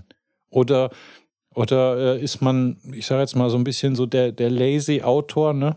Also der, der faule Autor und hat nicht lang genug drüber nachgedacht und dann machen die eigenen äh, Figuren Dinge, die sie, die sie gar nicht wirklich zu, zu den Regeln dieser Welt passen. Und dann ist das ein schlechtes Wort, Worldbuilding. Ja. Haben wir das auch Ich war so gespannt, wo, wo dieser Gedanke uns jetzt hinführt. Ja. Man dachte, wenn er richtig gut ist, dann kommt da jetzt die Überleitung zu seinem Spiel, aber. Nee, nee. Aber ist, nein. Aber nein. Ich, ich, Ich habe auch festgestellt, dass mit diesen Überleitungen, ich, ja. ich, ich, glaube, das ist noch, das ist noch vor professioneller Arbeit. Weil ähm, ich habe früher, äh, ich wurde ausgebildet im Improvisationstheater, ja. Und da habe ich bei wirklich, äh, damals in Nordrhein-Westfalen, habe ich bei, bei einem wahnsinnig guten Impro-Lehrer äh, äh, haben wir in der Schule äh, Unterricht bekommen in Improvisationstheater. Und jetzt halte ich fest, das ist nämlich echt spannend, weil die, die Grundregel des Improvisationstheaters ist Ja sagen. Und das bedeutet, dass wenn du mir jetzt auf der Bühne ein Angebot machst, weil dir irgendwas Lustiges eingefallen ist und das bringst du jetzt in das Spiel hinein und Improvisationstheater, liebe Menschen, bedeutet, keiner hat eine Ahnung von dem, was jetzt gleich passieren wird, auch nicht die Leute auf der Bühne. Ja, der gesamte Saal weiß nicht, was jetzt gleich passieren wird. Und das ist die große Spannung an einem Improvisationstheater, weil das niemand weiß es, auch die Schauspieler nicht. So, jetzt machst du mir ein Angebot, weil du fängst an, irgendwas zu tun und zu machen und so weiter. Und wenn ich mich an diese Grundregel halte, dann sage ich dazu Ja und gehe darauf ein. Und dann wird die, diese Handlung, die gerade anfängt zu entstehen, wird fortgeführt weil ich Ja gesagt habe. Ich kann aber auch hingehen und das ablehnen. So, wenn du jetzt kein, kein Hardcore-Profi-Impro-Schauspieler bist, dann wirst du jetzt erstmal zurückgeworfen, weil du bist schon froh, dass du irgendwas gefunden hast, womit du jetzt, ne, irgendwas hier tun kannst. Und ich block das einfach ab, indem ich da Nein zu sage. Man muss vielleicht jetzt für Menschen, die nicht so in der Impro-Szene drin sind, ja. erklären, also ja und nein, das ist jetzt nicht wörtlich gemeint. Also wenn ich jetzt, wenn du auf der Bühne auf dem Sofa sitzt und ich komme rein und sag, du glaubst nicht, was passiert ist, Birgit hat mich verlassen, dann sagst du nicht, ja, sondern ja. dann sagst du, was, Birgit, ihr wart doch so verliebt. Oder du sagst, na, das ist ja. dann, das meint Ja sagen. Das Richtig. heißt, dass du auf das auf eingehst, das, was ich. Ganz genau. Genau. Ich block das nicht so, ab Nein sagen so. heißt, ja, interessiert mich nicht. Genau. Oder ich blätter einfach die nächste Seite in der Zeitung auf und ja, reagiere überhaupt so. nicht. So. Nein heißt nicht, also anders wäre jetzt, wenn du jetzt dann sagst, was Birgit, ihr habt doch erst ein Date gehabt. Ja. Das ist nicht Nein sagen. Nee, das, das ist, nur Nein sozusagen, sagen. sondern da, das ist sozusagen, dann bringst du, ich habe den Ball in die eine Richtung gerollt und du machst das, der Ball jetzt in, in eine andere Richtung rollt. Aber jetzt, kommt der, jetzt kommt natürlich der ja. Ober-Hardcore, der, die ultimativen Profis, die sagen immer ja. Die sagen auch immer dann ja, ja wenn du Nein sagst. Weil die nehmen ja. dein Nein an und führen das trotzdem fort. Das ist aber eine Sache, das ist nichts für Anfänger, weil damit kann man sich schnell in Teufels Küche reiten. Aber die ultimativen Profis, die äh, spielen das locker flockig hinfort und wandeln dein Nein in ein Ja um. Ha. Genau. Wenn ich also sage, Birgit hat mich verlassen und du sagst, du kennst sie erst seit gestern, dann sag ich nicht, nee, das hast du nicht mitbekommen oder nee, das hast du falsch verstanden. Das wäre Nein sagen. Sondern sage ich, ja, aber ich bin unsterblich verliebt. Ne? Ja. Ob, so und, und dann geht das so weiter. Ja, trotzdem. genau, richtig. Ich habe ihr schon, ich wollte ihr schon den Heiratsantrag machen und dann sagst du, ja, aber ihr kennt euch ja seit gestern. Also deswegen ist immer so dieses, man, man, man, dieses Angebot und Ja sagen und Nein sagen. Das heißt, dass man sich auf sein Gegenüber beim Improvisationstheater einlassen muss. Und weil wir beide zu faul sind, diesen Podcast vernünftig vorzubereiten, müssen wir auch wie beim Impro-Theater zueinander Ja sagen. Ja, ich sag gerne ja, ja zu dir. Ich sag auch genau. Wir Schön. haben zueinander Ja gesagt, Björn. Ja, ja, hier vor allen Leuten. Und zwar, pass auf, dann kannst du ja auch Ja zu meiner Idee sagen, da ist ich, äh, ich habe zwar schon natürlich ein Hauptspiel mitgebracht, aber ja. ich habe jetzt noch drei weitere. Also drei von den einen, das ich äh, hab, habe ich auch noch dabei. Und zwar, ich mache es aber kurz. Ich mache es wirklich kurz, Leute, denn wie gesagt, das mit diesem Hexfeld, das hat mir eine, eine Riesenfreude bereitet, da in die ganze Spielgeschichte der Menschheit einzuwarten und so weiter und dann auch ne, Geld im Stil-Sale rauszudonnern und zu gucken, was für Sechsecke es alle gibt. Und drei davon, die habe ich dann auch tatsächlich gekauft und die möchte ich euch ans Herz legen, weil es gibt ja dann, also wenn man sich überlegt, dass es 464 Sechseckraster-Spiele gibt, welches davon lohnt denn überhaupt? Weil seitdem es Early Access gibt und nahezu jeder, der auch nur irgendeine Form von Game Engine angeklickt hat, auf Steam was veröffentlichen kann, das gab's vor ein paar x hundert Jahren noch nicht. Und dann hat Steam aber gesagt, komm, wir machen jetzt aber alles auf. Es gab früher mal so eine Phase, kennst du das noch mit dem Greenlight? Es gab mal Steam Greenlight. Und ja, es war eine ganz doofe Idee. ja. Ist auch krachend gescheitert. Ja, und jetzt kann einfach jeder jeden Scheiß verkaufen. Es ist halt einfach ja, der, der, Walmart der, der Computerspiele. Ja. So, und da habe ich drei Sachen entdeckt. Und zwar das erste ist, ähm, das könnte so ein bisschen, also es ist nicht so schön wie Dorfromantik, aber es ist ein reines Puzzlespiel. Das habe ich mir trotzdem gekauft, obwohl ich jetzt nicht so der Puzzle-Typ bin. Es hat sehr schöne Musik. Es hat sogar einen Dark Mode, der das Ganze ein bisschen abdunkelt. Ich bin ein großer Fan von Dark Modes, musst du wissen. Bell ja, weil du eine Kreatur der Nacht bist. Ja, ja, ja, wobei mittlerweile, also du, mir, mir geht äh, 16.30 Uhr Sonnenuntergang mittlerweile hart auf den Sack. Aber richtig. Mhm. Ja, ich möchte ein bisschen mehr Licht. Ich bin immer dauermüde. Es kotzt mich an langsam. Egal. Beltex. Das ist ein Hexfeld mit, mit Zahlen. Das ist ein Puzzlespiel. Es hat schöne Musik und es ist, ist einfach schön. Ja, und du, äh, du hast in der Mitte hast du ein, ein, so eine Art Sammelfeld und das äh, sagt, äh, sammel jetzt bitte die Zahl eins. Und dann musst du so, so, äh, so Bahnen bauen, wo, da gibt es nämlich irgendwo so Felder, das ist dann wie so ein kleines Stückchen Wald mit lauter Einsen und die wollen jetzt da in dein Zentrum transportiert werden. Und dann kannst du so, so Dinger bauen, die es dann dahin führt und dann wandern diese Einsen da rein. Und wenn du genug gesammelt hast, dann geht die nächste Phase des Spiels los. Und dann will das Spiel die Zahl zwei haben. Die Felder mit zwei hast du aber noch nicht freigeschalten. Und jetzt kommen logische Operatoren ins Spiel.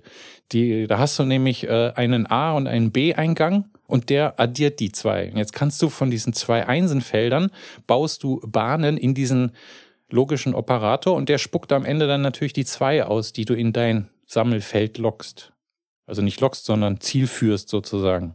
Also in den Kommentaren hat einer reingeschrieben, das ist so quasi die Einstiegsdroge für Factorio. Es ist schön. Es ist einfach, ja.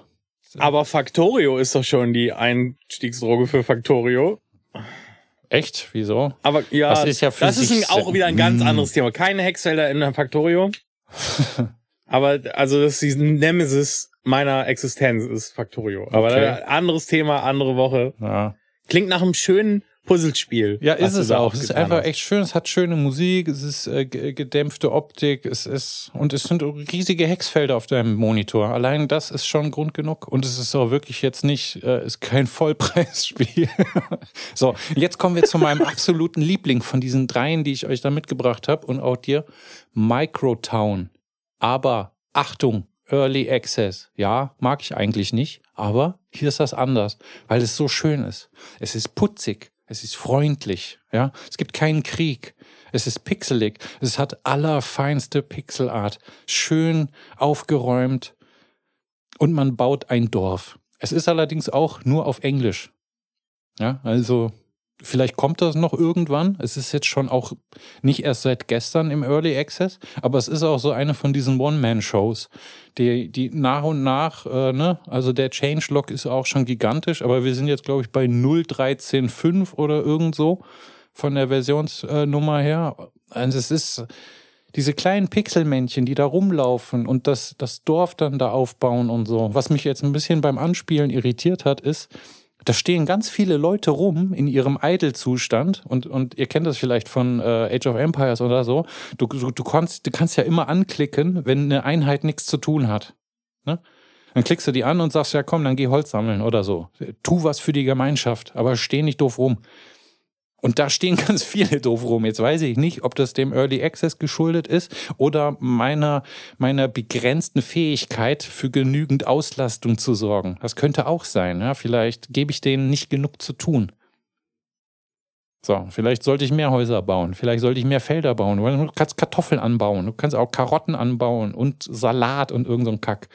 Und hast du nicht gesehen, du kannst auf die Jagd gehen. Und es ist einfach, ach Leute, das ist so schön. Das ist sowas wie, wie ein aktuelles Siedler, aber in, in einer schönen Pixeloptik.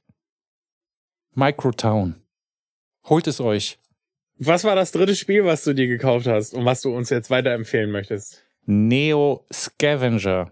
Und jetzt wird's wirklich, also das ist schon eher für, ich sage jetzt mal, die, die Puristen, für, für die hartgesottenen. Nur Text, nur Englisch, ein bisschen Hintergrundgeräusche, ein Flash-Game. Ja, tatsächlich. Das Ding bringt einen, äh, einen Flash-Player Version 13 mit sich.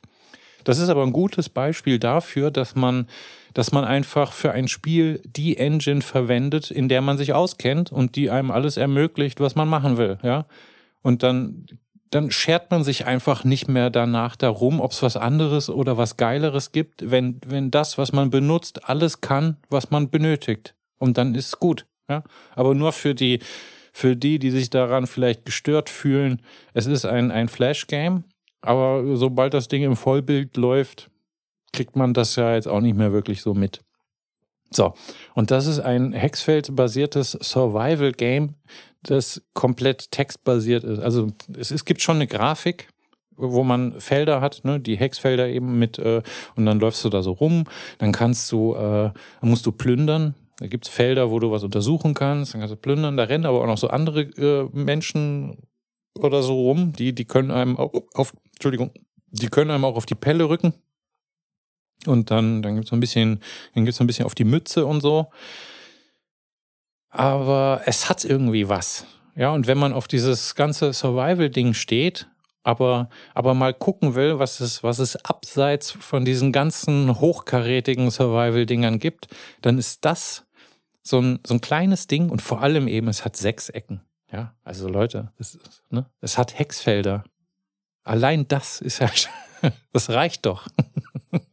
ja, das, das ist Flash ich, nicht irgendwann mal eingestellt worden? Ja, ist es auch. Aber es ist ähm, tatsächlich. Totgesagte leben länger.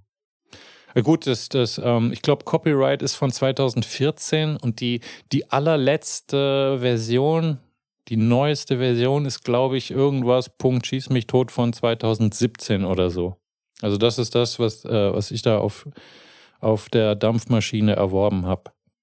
Ja, das waren die drei, von denen ich äh, denke, da kann man mal reinschauen, wenn man Bock hat auf, auf Hexfelder und zwar auf die Hexfelder, die man jetzt nicht an jeder Ecke um die Ohren ge, geschlappt, gedingenst kriegt, um die Ohren gehauen. Auf die Lauscher. So, was, was hast du, du, du hast Dorfromantik mit, oder? Nee, also nee. ich habe, ähm, nee. Also in Wahrheit möchte ich auch über zwei Spiele reden. Ja. Also vielleicht, also mein oder, oder ganz, ganz kurz, ganz kurz. Kann, ich müsste ja. noch mal eine Kühlschrankpause machen. Okay. Ich brauche noch eine Kühlschrankpause. Und zwar jetzt. Die, ich werde die vermissen, wenn sie wieder an meinem Fahrrad hängt, wo sie eigentlich hingehört. Aber wie doof. Ich glaube, ich kaufe noch eine. Ich kaufe einfach noch ja, eine. Und dann, äh, ich finde die eigentlich nicht schlecht dafür. Ding. Gibt's bestimmt auch digital den Effekt, oder? Nee, das, ach, nee, das ist ja, ja also genau der Reiz. Das ist der Reiz. Das ist nicht dasselbe. Ja, und außerdem, ja. wenn ich sie zu nah halte, dann übersteuert sie. Wenn ah, ich okay. sie weiter weghalte, hört man ein bisschen Raum. Das, das, das Analoge einfach. In dir steckt auch ein kleiner Geräuschemacher einfach. Ah, das ist tatsächlich, äh, ne, liebe Menschen am, an den Membranen. In der deutschen Film äh, Berufswelt, äh, ja, was, was in den, bei den Amis der Foley Artist ist, heißt in Deutschland tatsächlich, das ist die hochoffizielle Berufsbeschreibung, ist Geräuschemacher. Ja. Ich finde das geil. Auch für Spiele, sehr wichtig. Ja, geil. Nicht nur für Filme, auch ja. für Spiele. Ja. Kannst du dir vorstellen, wenn, wenn, du so im Club bist, ne, so, und dann rockst du da mit deinem Getränk und, und lernst fremde Menschen kennen und dann, hey, was machst denn du so? Ich bin Geräuschemacher. Gut, wenn man das in Berlin macht, sagen die Leute, ja, okay. In allen anderen Städten ist wahrscheinlich so, echt, was ist das denn? Ja, aber da bist du vielleicht auch im falschen Club, oder? Aber hm, gut. Ja, weiß ich nicht, weiß ich nicht. Aber Berlin ist auch so ein Thema für sich. Das ist in der Tat richtig. Ich so. würde jetzt gerne über ja, bitte, Fantasy bitte. General reden. Oh, doch. Also, es ist, ja, Fantasy General ist ein ähm, sehr altes Strategiespiel, das auf einer 2D Landkarte spielt, das die in Hexfelder aufgeteilt ist. Und du hast eine kleine Fantasy-Armee, daher der Name Fantasy General, und musst eben dein Heimatland Keldonia zurückerobern vom bösen Schattenlord. Und was, was ist an dem äh, Fantasy? Nee, ist einfach, du hast halt, äh, du hast ganz normale ähm, Fußsoldaten, aber die reiten auch auf Drachen und Lindwürmern und Einhornstreitenwagen und ähm, du hast auch Elfen und Zwerge, die mitkommen und du musst gegen böse Orks kämpfen und gegen böse Untote. Ach also so, also es ist in einem Fantasy-Setting. Ja, verstehe. Deswegen heißen die. Ist es ist einfach in einem Fantasy-Setting. Ähm, äh, Five-Star General Spiele heißt das eben. Also die, äh, es gibt eben nicht nur Fantasy äh, General, sondern es gibt auch eben Panzer General also quasi die, das gleiche Spielprinzip im Zweiten Weltkrieg gibt's hoch und runter, ist tausendmal nur aufgesetzt worden. Heißt mittlerweile auf Steam kann man auch Panzer Core kaufen und Panzer Core 2. Selbes Spielprinzip, Hexfelder, Einheiten über die Karte schieben, ähm, in Runden äh, basierender Form und ähm, ich, ist auch insgesamt beliebter und so, aber mein Spiel war immer Fantasy General. Auch weil das also es ist von 1996. Ich habe es als Zehnjähriger gespielt. Es ist halt natürlich uralt. Aber ähm, die Grafik, Assets sind handgezeichnet. Es sieht auch heute noch quasi altersschön aus. Also ich finde, oh. ist halt immer noch gut. Es ist halt sozusagen, es hat natürlich eine Auflösung von 360 Pixeln oder so. Also das ist halt, äh, wenn man das äh, per DOS-Emulator über Steam startet jetzt, das geht seit letztem Jahr. Vorher musste man sich das mit dem Emulator zurechtfriemeln. Jetzt kann man das einfach für fünf Euro auf Steam kaufen. Und der macht das dann für einen. Ähm, das, das, das ist natürlich altbacken so gesehen, aber zum Beispiel die Musik, da haben die halt irgendwelche klassischen Stücke von Bach genommen und dann sind eben die Einheiten handgezeichnet. Das ist halt anders als viele andere Computerspiele, die eben mit dem Pixel-Look, also wenn du jetzt, ich sag mal, so Spiele wie eben Doom oder wenn du noch weiter zurück ist, Space Invaders oder so, das ist natürlich alles sehr, ähm, äh, viele Spiele aus den 80ern sind eben heute pixelig, wo du das anguckst und denkst so, naja, hm, weiß ich nicht. Spricht mich irgendwie nicht mehr so an. Das war halt die Zeit damals. Fantasy General ist halt ein Spiel, das dadurch, dass das handgezeichnet ist, das sieht im Grunde so aus wie irgendein so Disney-Film aus den 40ern. Ein bisschen. Und ähm, das heißt also, ist so ein bisschen zeitlos. Und das Spielprinzip ist eben einfach, du hast ein paar Einheiten. Es gibt das klassische Schere, Stein, Papier Prinzip, wie es eben viele äh, Strategietitel haben. Ne? Also meine. Also bla schlägt bla schlägt bla. Genau, meine Kavallerie reitet deren Bogenschützen nieder, damit deren ähm, Infanterie nicht mehr gedeckt ist und bla bla bla, so weiter. Ja. Und ähm, dann musst du eben relativ schlaue, strategische und taktische Entscheidungen treffen, um dann am Schluss den Schattenlord zu besiegen. Äh, ist also auch die KI, das hält, hält heute noch, man kann das heute noch vernünftig spielen oder eben jetzt seit einem Jahr äh, auf Steam eben wieder und profitiert eben davon, dass das Hexfeld nicht kaputt zu kriegen ist. Und ich würde das jedem Strategiemenschen empfehlen, weil es halt ein schönes altes Spiel ist. Es gab einen zweiten Teil vor ein paar Jahren. Ist auch Hexfeld, ist natürlich dann modernere Grafik und so weiter. Hat mich nicht so überzeugt. Ähm, aber der erste Teil macht einfach Spaß und ist, ähm, wie soll ich sagen, ist halt sozusagen, erfüllt nicht mehr alle, ich sag mal, alle Sehgewohnheiten und alle ähm, Gameplay-Gewohnheiten. Also ist, alte Spiele sind ja eben auch immer ein bisschen fummelig so. Ja. Ein bisschen umständlich. Ähm, aber es ist aushaltbar. Also einfach die Menüführung ist halt nicht ganz so cool. Muss und man muss einige der Spielregeln muss man halt selber rausfinden. Das wird einem nicht so ganz pädagogisch wertvoll näher gebracht. Also muss man bei Fantasy General auch General auch äh, die die Fähigkeit zum Kopfkino mitbringen oder? Ja, das auch. Ja, natürlich. Das sind halt eben handgezeichnete Figuren, die dann, wenn man äh, wenn man den äh, die gegnerische Armee angreift, äh, dann die Figur schwingt dann mit so einem Schwinggeräusch über die Karte und dann macht das so ein bisschen Schwerterklirren und so weiter. Aber eigentlich, äh, das ist dann so ein bisschen wie bei der Augsburger Puppenkiste oder so. Ne? Also, ist, also äh, grafisch passiert ja jetzt nicht so viel, sondern das sind halt handgezeichnete äh, Viecher, die dann da sich gegenüberstehen und dann wackeln die so ein bisschen und dann ploppt halt das ähm, Ergebnis auf, wer die Schlacht gewonnen hat, ne? Also oder den, den Kampf. Also es ist halt, äh, da darf man nicht zu viel erwarten. Ich finde halt, es ist halt nicht äh, super hässlich.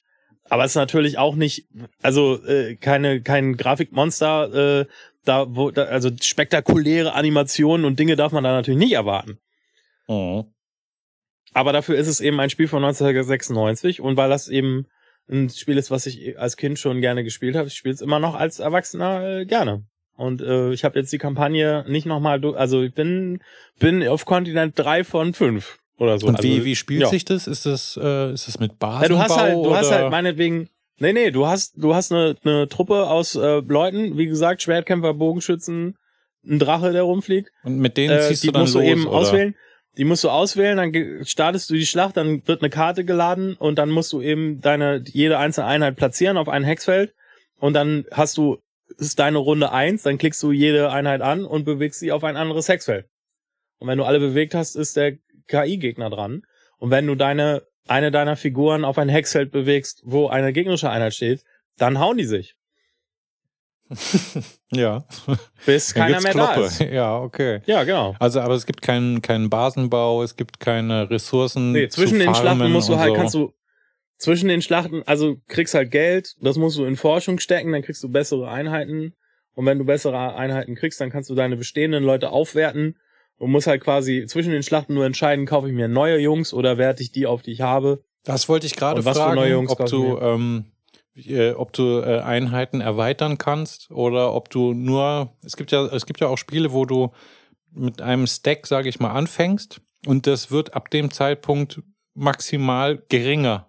Aber du kannst nicht, ne? Du musst halt schauen, dass du es mit denen schaffst. Aber so ist das nicht. Du kannst deine Einheiten aufpeppen. Du kannst neue Einheiten hinzukaufen. Ja, ja, genau, deine Armee wird immer größer. Also du fängst mit ein paar Jungs an und dann wird die immer größer bis zu einer Maximal von, keine Ahnung, 30 ja, oder so. Ja, verstehe. Und dann, und dann kannst du die, die, die sammeln dann Erfahrung jedes Mal, wenn sie kämpfen und überleben, dann kriegen sie Erfahrungspunkte. Oh, sind die dann besser. auch besser aufgrund ihrer Erfahrung? Ja, die sind dann auch besser, ja. Also die, du musst, also das ist auch, wenn du das, wenn du, du schaffst die Kampagne nicht, wenn dir andauernd Leute krepieren, dann ähm, schaffst du das Spiel nicht, Also, sondern du musst halt schon die am Leben halten und ähm, mit Heilern und mit äh, strategischem Rückzug, ähm, damit die die Erfahrung sammeln, weil nur wenn die die nur wenn du dann am Schluss die Infanterie mit der höchsten Technologiestufe auf volle Erfahrungspunkte hast, wenn du die am Schluss der Kampagne nicht hast, dann haut der Schattenlord die einfach weg. Patsch. Deswegen musst du, ja, ja, genau, da musst du, also, du musst sie aufleveln und sonst schaffst du das, das ist, äh, die Endschlacht äh, nicht. Ja. Ja. Der Final halt- Countdown.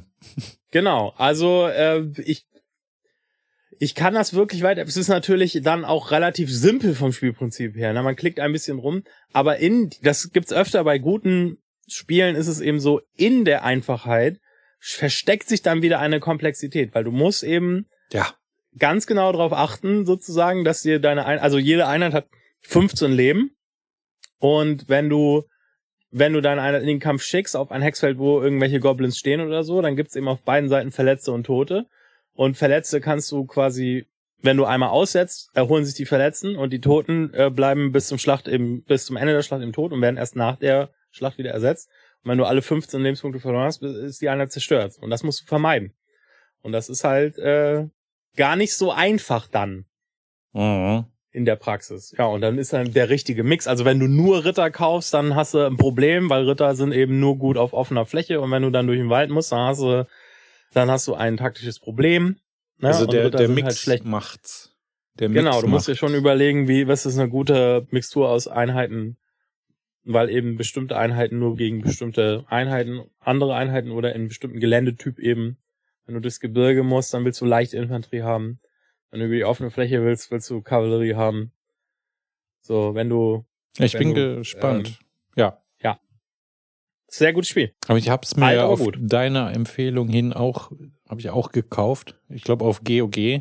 Ach so, wie, wie sagst du eigentlich? Sagst du GOG oder GOG oder, oder GOG? Darüber habe ich noch nie nachgedacht. Ja. Ich sag, glaube, ich würde GOG sagen. Ja. Man, man spricht es ja auch im Allgemeinen eigentlich nie aus. Also das ist selten. Ich weiß nicht, ob es jetzt so noch so heutzutage so Schulhofgespräche gibt. Hey, schau mal, was ich mir auf ne, gekauft habe. So, aber wie sagt man Ja. dann? Sagt man dann GOG oder Bin dem G- Schulhof GOG. schon lange ferngeblieben, deswegen kann ich Ja. das leider nicht ja, sagen. vielleicht reden die auch ich heute würde gar nicht spontan sage ich jetzt, Vielleicht nein, ich leg mich jetzt fest, GOG. Ja. Oder heutzutage schicken sich die Leute einfach nur den Link. Die reden gar nicht mehr. ja, so Wahrscheinlich. viel, so viel dazu. Wer weiß, was die jungen Leute heutzutage machen, man weiß. Ach, ja. Also ich glaube, dass der, der Mensch an sich ist äh, über die Jahrtausende hinweg gar nicht mal so anders.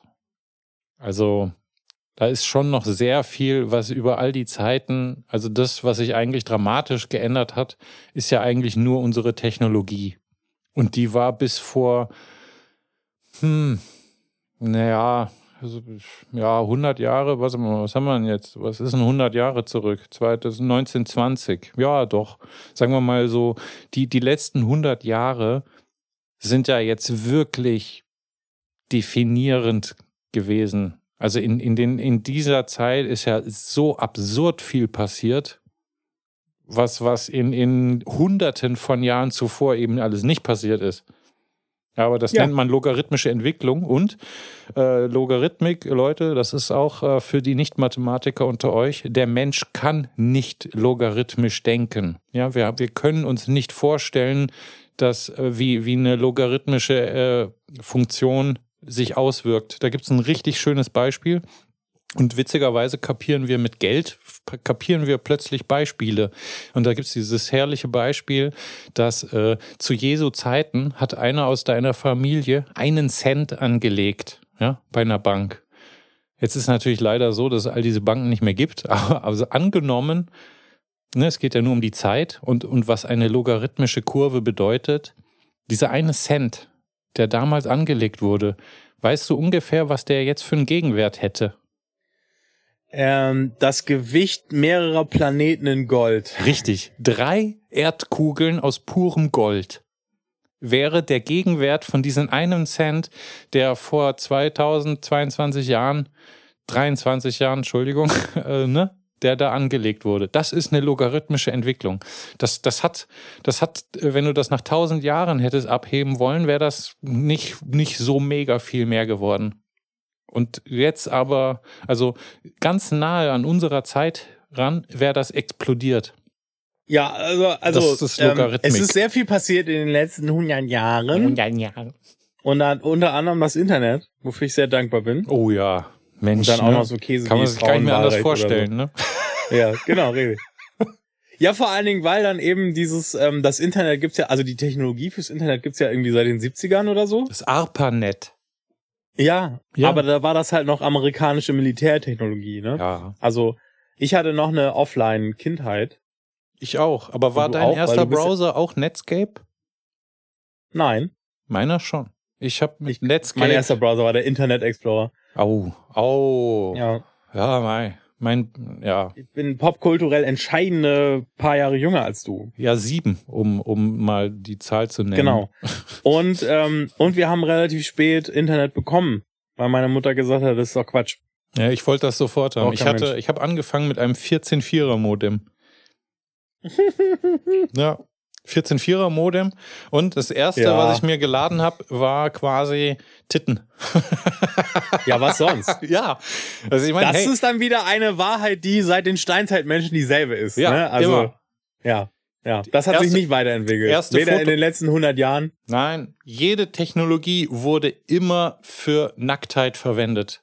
Die erste Kamera. Also auch die VR-Brillen. Egal was, Wer, Porno, also, immer. Ja. Immer. Immer. Ja, ist halt einfach so. So ist der Mensch. genau. Was ist dein Hexfeldspiel, Björn? Ja. ja. Es, es, ist das aus der Einleitung Curious ja. Expedition. So, und die, äh, es gibt anscheinend einen deutschen Entwicklerpreis. Und 2015 haben die sich gedacht, komm, das kriegt ihr das Ding. Und ihr ist äh, Maschinenmensch. Das sind äh, so wie ich rausgefunden habe, zwei Berliner, die das äh, Ding äh, im September 2016 auf die, auf die, in die Welt hinaus gedonnert haben. Es gibt auch einen zweiten Teil von Curious Expedition. Der ist äh, grafisch aber eine ganz andere Liga. Denn Teil 1 ist äh, richtig feinste Pixel-Art-Grafik und Teil 2 ist ähm, also ich glaube, womit, wenn man jetzt gar nicht weiß, was das ist, das aktuelle Pentiment.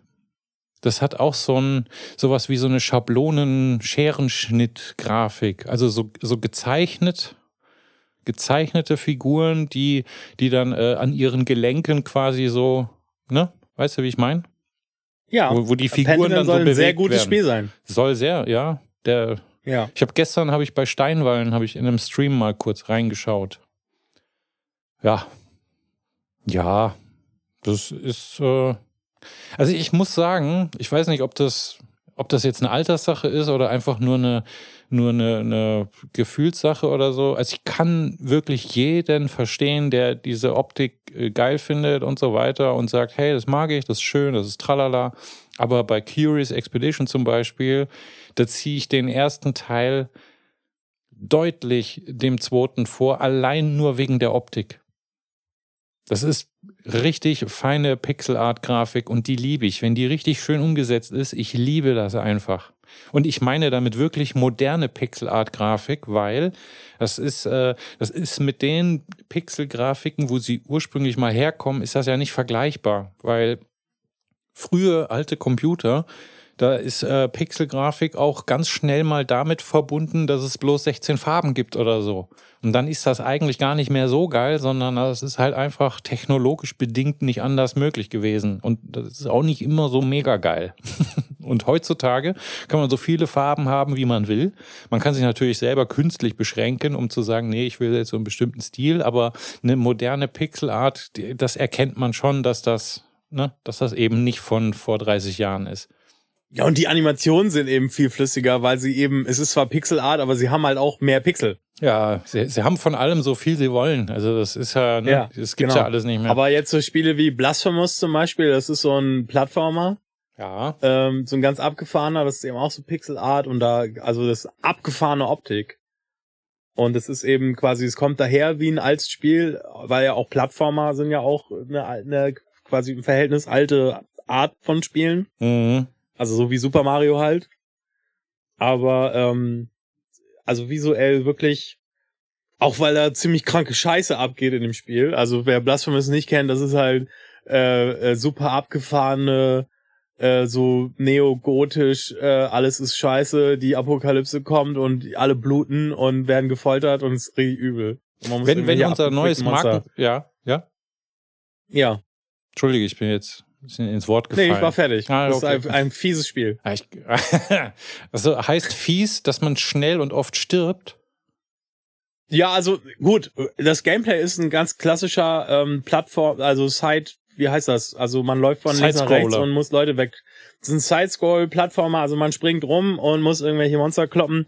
Äh, das ist halt einfach nicht meine Art von Spiel. Ich habe mir das gekauft wegen der Optik und ähm, ähm, die Atmosphäre ist super heftig. Ähm, das Gameplay ist einfach äh, rumspringen und Leute hauen und ich bin einfach nicht so der Typ für Ja. die Art von Gameplay. Aber es ist halt, also ästhetisch ist das auf alle Fälle eine ziemliche Wucht. Weißt du, worauf ich warte? Seit 2017? Nein. The Last Night. Tim Sore. Musst du erklären. Alter. Leute an den Membra Menschen an den Membranen, bitte schaut euch das an. Ich, muss leider dazu sagen, das ist jetzt schon so oft mit irgendwie, da gab es wohl Diskrepanzen. Ich muss das nochmal alles herausarbeiten, was da hinter den Kulissen irgendwie dafür sorgt, dass es das immer noch nicht gibt. Aber damals, als die die ersten Teaser und Trailer rausgehauen haben, da bist du von den Socken gefallen. Denn The Last Night hat etwas geschafft und geschaffen, was nur ganz, ganz selten mal passiert, nämlich, dass, dass jemand etwas kreiert, was es davor nicht gab. Ja, und das ist, äh, das passiert nicht mehr so häufig. Das ist äh, so alle Jubeljahre mal, ja. Und denen ist das gelungen. Leider gibt es jetzt mittlerweile andere Leute, die äh, aus welchen Gründen auch immer äh, schneller mit irgendwas fertig werden. Aber um es jetzt mal, The Last Night ist ein Pixel-Art-Spiel. Auch Side-Scrolling und so weiter. Und jetzt geht's los. Es gibt aber eine Form der dritten Dimension und es gibt Lichteffekte wie Rauch, Dampf äh, und Hass. Also es gibt die verschiedensten Sachen, die die eigentlich mit einer Pixel-Art-Grafik gar nicht darstellbar sind, weil sie eine wesentlich höhere Auflösung erfordern würden. Es gibt zum Beispiel auch ähm, Beleuchtungseffekte, wie sie in einer, in einer reinen Pixelart-Grafik gar nicht machbar sind. Ja, also es gibt Lichtkanten und so weiter. Es gibt, äh, es, man muss sich das mal anschauen. Also streng genommen ist das gar kein echtes Pixelart-Spiel mehr, sondern es ist ein Hybrid aus, aus hochauflösenden Licht- und Volumeneffekten, deren Basis oder deren die, die Weltbasis ist aber Pixelart Optik. Ganz wichtig ist, wenn ihr das jetzt googeln wollt, The Last Night wird ohne K geschrieben. Also nicht der letzte Ritter, sondern die Richtig. letzte Nacht. Ja, sehr richtig. Weil The Last Night mit K ist nämlich ein Transformers-Film. Ja, und das, äh, also optisch ist das ein Meilenstein. Das ist, und das Setting ist affengeil. Es ist also seit 2017 warte ich darauf. Und warum könnt ihr es denn nicht endlich fertig machen? Warum? Was ist? Ist das so für, ähm, ist das so Neo-Noir-mäßig oder ist das richtig Cyberpunk? Ich glaube, es ist so ein jetzt, bisschen beides. Aber also es sieht ziemlich heftig aus. Ja, es ist geil. Es ist einfach scheiße Ja, geil. Aber sehr, es kommt mich nice an, dass aus. mittlerweile schon, es gibt schon so Nachahmer und so, die diese Technologie ad adaptiert haben und, und jetzt äh, auch Sachen rausbringen, schon vor The Last Night. Also ich glaube, in seinen letzten Sachen, die Tim Soreda rausgehauen hat, äh, die ich noch mitbekommen habe, äh, da hieß es so, ne, sie, sie hauen da jetzt noch mal eine ganze Schippe drauf, ja, weil sie das auch nicht so geil finden, dass da jetzt schon quasi die, die Nachahmer in den Startlöchern stehen. Aber gut, ich meine, andererseits, wie gesagt, ich weiß leider nicht so, noch jetzt nicht gerade in diesem Moment, warum, wieso, weshalb. Aber es, äh, ja, hat sich leider dramatisch verzögert, weil das ist ja jetzt auch schon fünf Jahre her, seitdem ich darauf warte. Verdammt. Ja, das kenne ich. Ja, also, Also das Curious Gefühl, sehr Expedition. lange auf dem Spiel zu warten. Eigentlich ging es um Curious Expedition. Und äh, Das hatte ich schon wieder vergessen. ja, wir haben ja auch Hexfelder eigentlich als Thema. Und Last Ja, Night hat stimmt, keine ja. Hexfelder. Aber ich mag das. Ja. Mhm. Ich mag das, wenn man mal so, so kurz abschweift und dann wieder zurückfindet. Weil das Okay. ist ja das Professionelle, ist ja das Zurückfinden. Ja, Ja, das, also finden das- wir jetzt zurück. So, äh, Curious Expedition man, ist ein Expeditionsspiel. Und ich kann euch sagen, liebe Menschen, es ist ein Feierabendspiel. Ja, keine 100 Stunden, keine 300 Stunden, keine 3000 Stunden. Nein, man kann, und so ist es auch gedacht, in zwei bis drei Stunden kann man eine Expedition meistern. Vorausgesetzt, man schafft den leichten Schwierigkeitsgrad. Sehr richtig. Ich habe mehrere Anläufe hinter mir und ich habe den leichten Schwierigkeitsgrad nicht beendet. Ich habe es nicht geschafft. Also sobald ich in der Arktis bin, verrecken mir alle. Also wenn ihr das anfangt, geht in als allerletztes in die Arktis. Ja, es ist äh, irgendwie anscheinend ist das so. Die Arktis ist in dem Spiel irgendwie so der Endboss. Ja, äh, so und wie geht das? Man hat also man man macht eine Expedition und es gibt andere Expeditionsmenschen, wie es sich gehört. Ne, es ist so ein bisschen so. Es hat so ein bisschen den Flair von in 80 Tagen um die Welt. Es ist so dieses so äh, ne so britischer Kolonialstil irgendwie. So fühlt sich das Ganze an. Es geht ein bisschen um Ehre und es geht ein bisschen um Geld. Und äh, man, man kann Ruhm erwerben, indem man zum Beispiel äh, so ganz Indiana Jones mäßig in, in, äh, na, in irgendwelchen Ver Ruinen und so weiter irgendwelche Wertgegenstände an sich nimmt. Und witzigerweise ist passiert dann genau das, was ja immer passiert, ne? Also selbst wenn Indy sein, seinen fein säuberlich abgemessenes Sandsäckchen statt einem, eines Statuenkopfes platziert, passiert natürlich immer das Dramatische. Und Ja, also- nicht funktioniert. Nee, es funktioniert nie. es funktioniert auch in Curious Expedition nicht. Das ist aber auch das Dumme. Das hast du nach ein, zwei Mal, ist das lustig. Und danach ist das halt einfach nur so, ja gut, ne? Ich, ich nehme es halt jetzt mit. Und danach äh, ist auf der Karte entweder Lava oder Überschwemmung oder sonst irgendwas.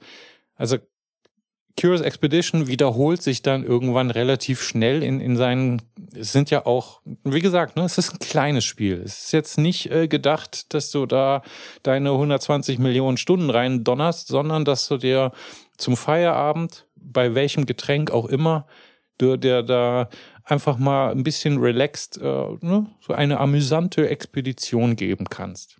Dafür ist es herrlich fein und schön. Und dann hast du eine Auswahl aus den verschiedensten bekannten Figuren. Also es gibt Marie Curie, es gibt äh, ganz viele andere weitere, die mir jetzt spontan nicht einfallen. Und die haben natürlich alle so ihre kleinen Boni, die dir auf deiner Reise was bringen. Also da gibt es zum Beispiel irgendeinen Sir Schieß mich tot, habe ich vergessen, wie der heißt. Der hat, sein Boni ist, dass der die eingeborenen Sprache kann.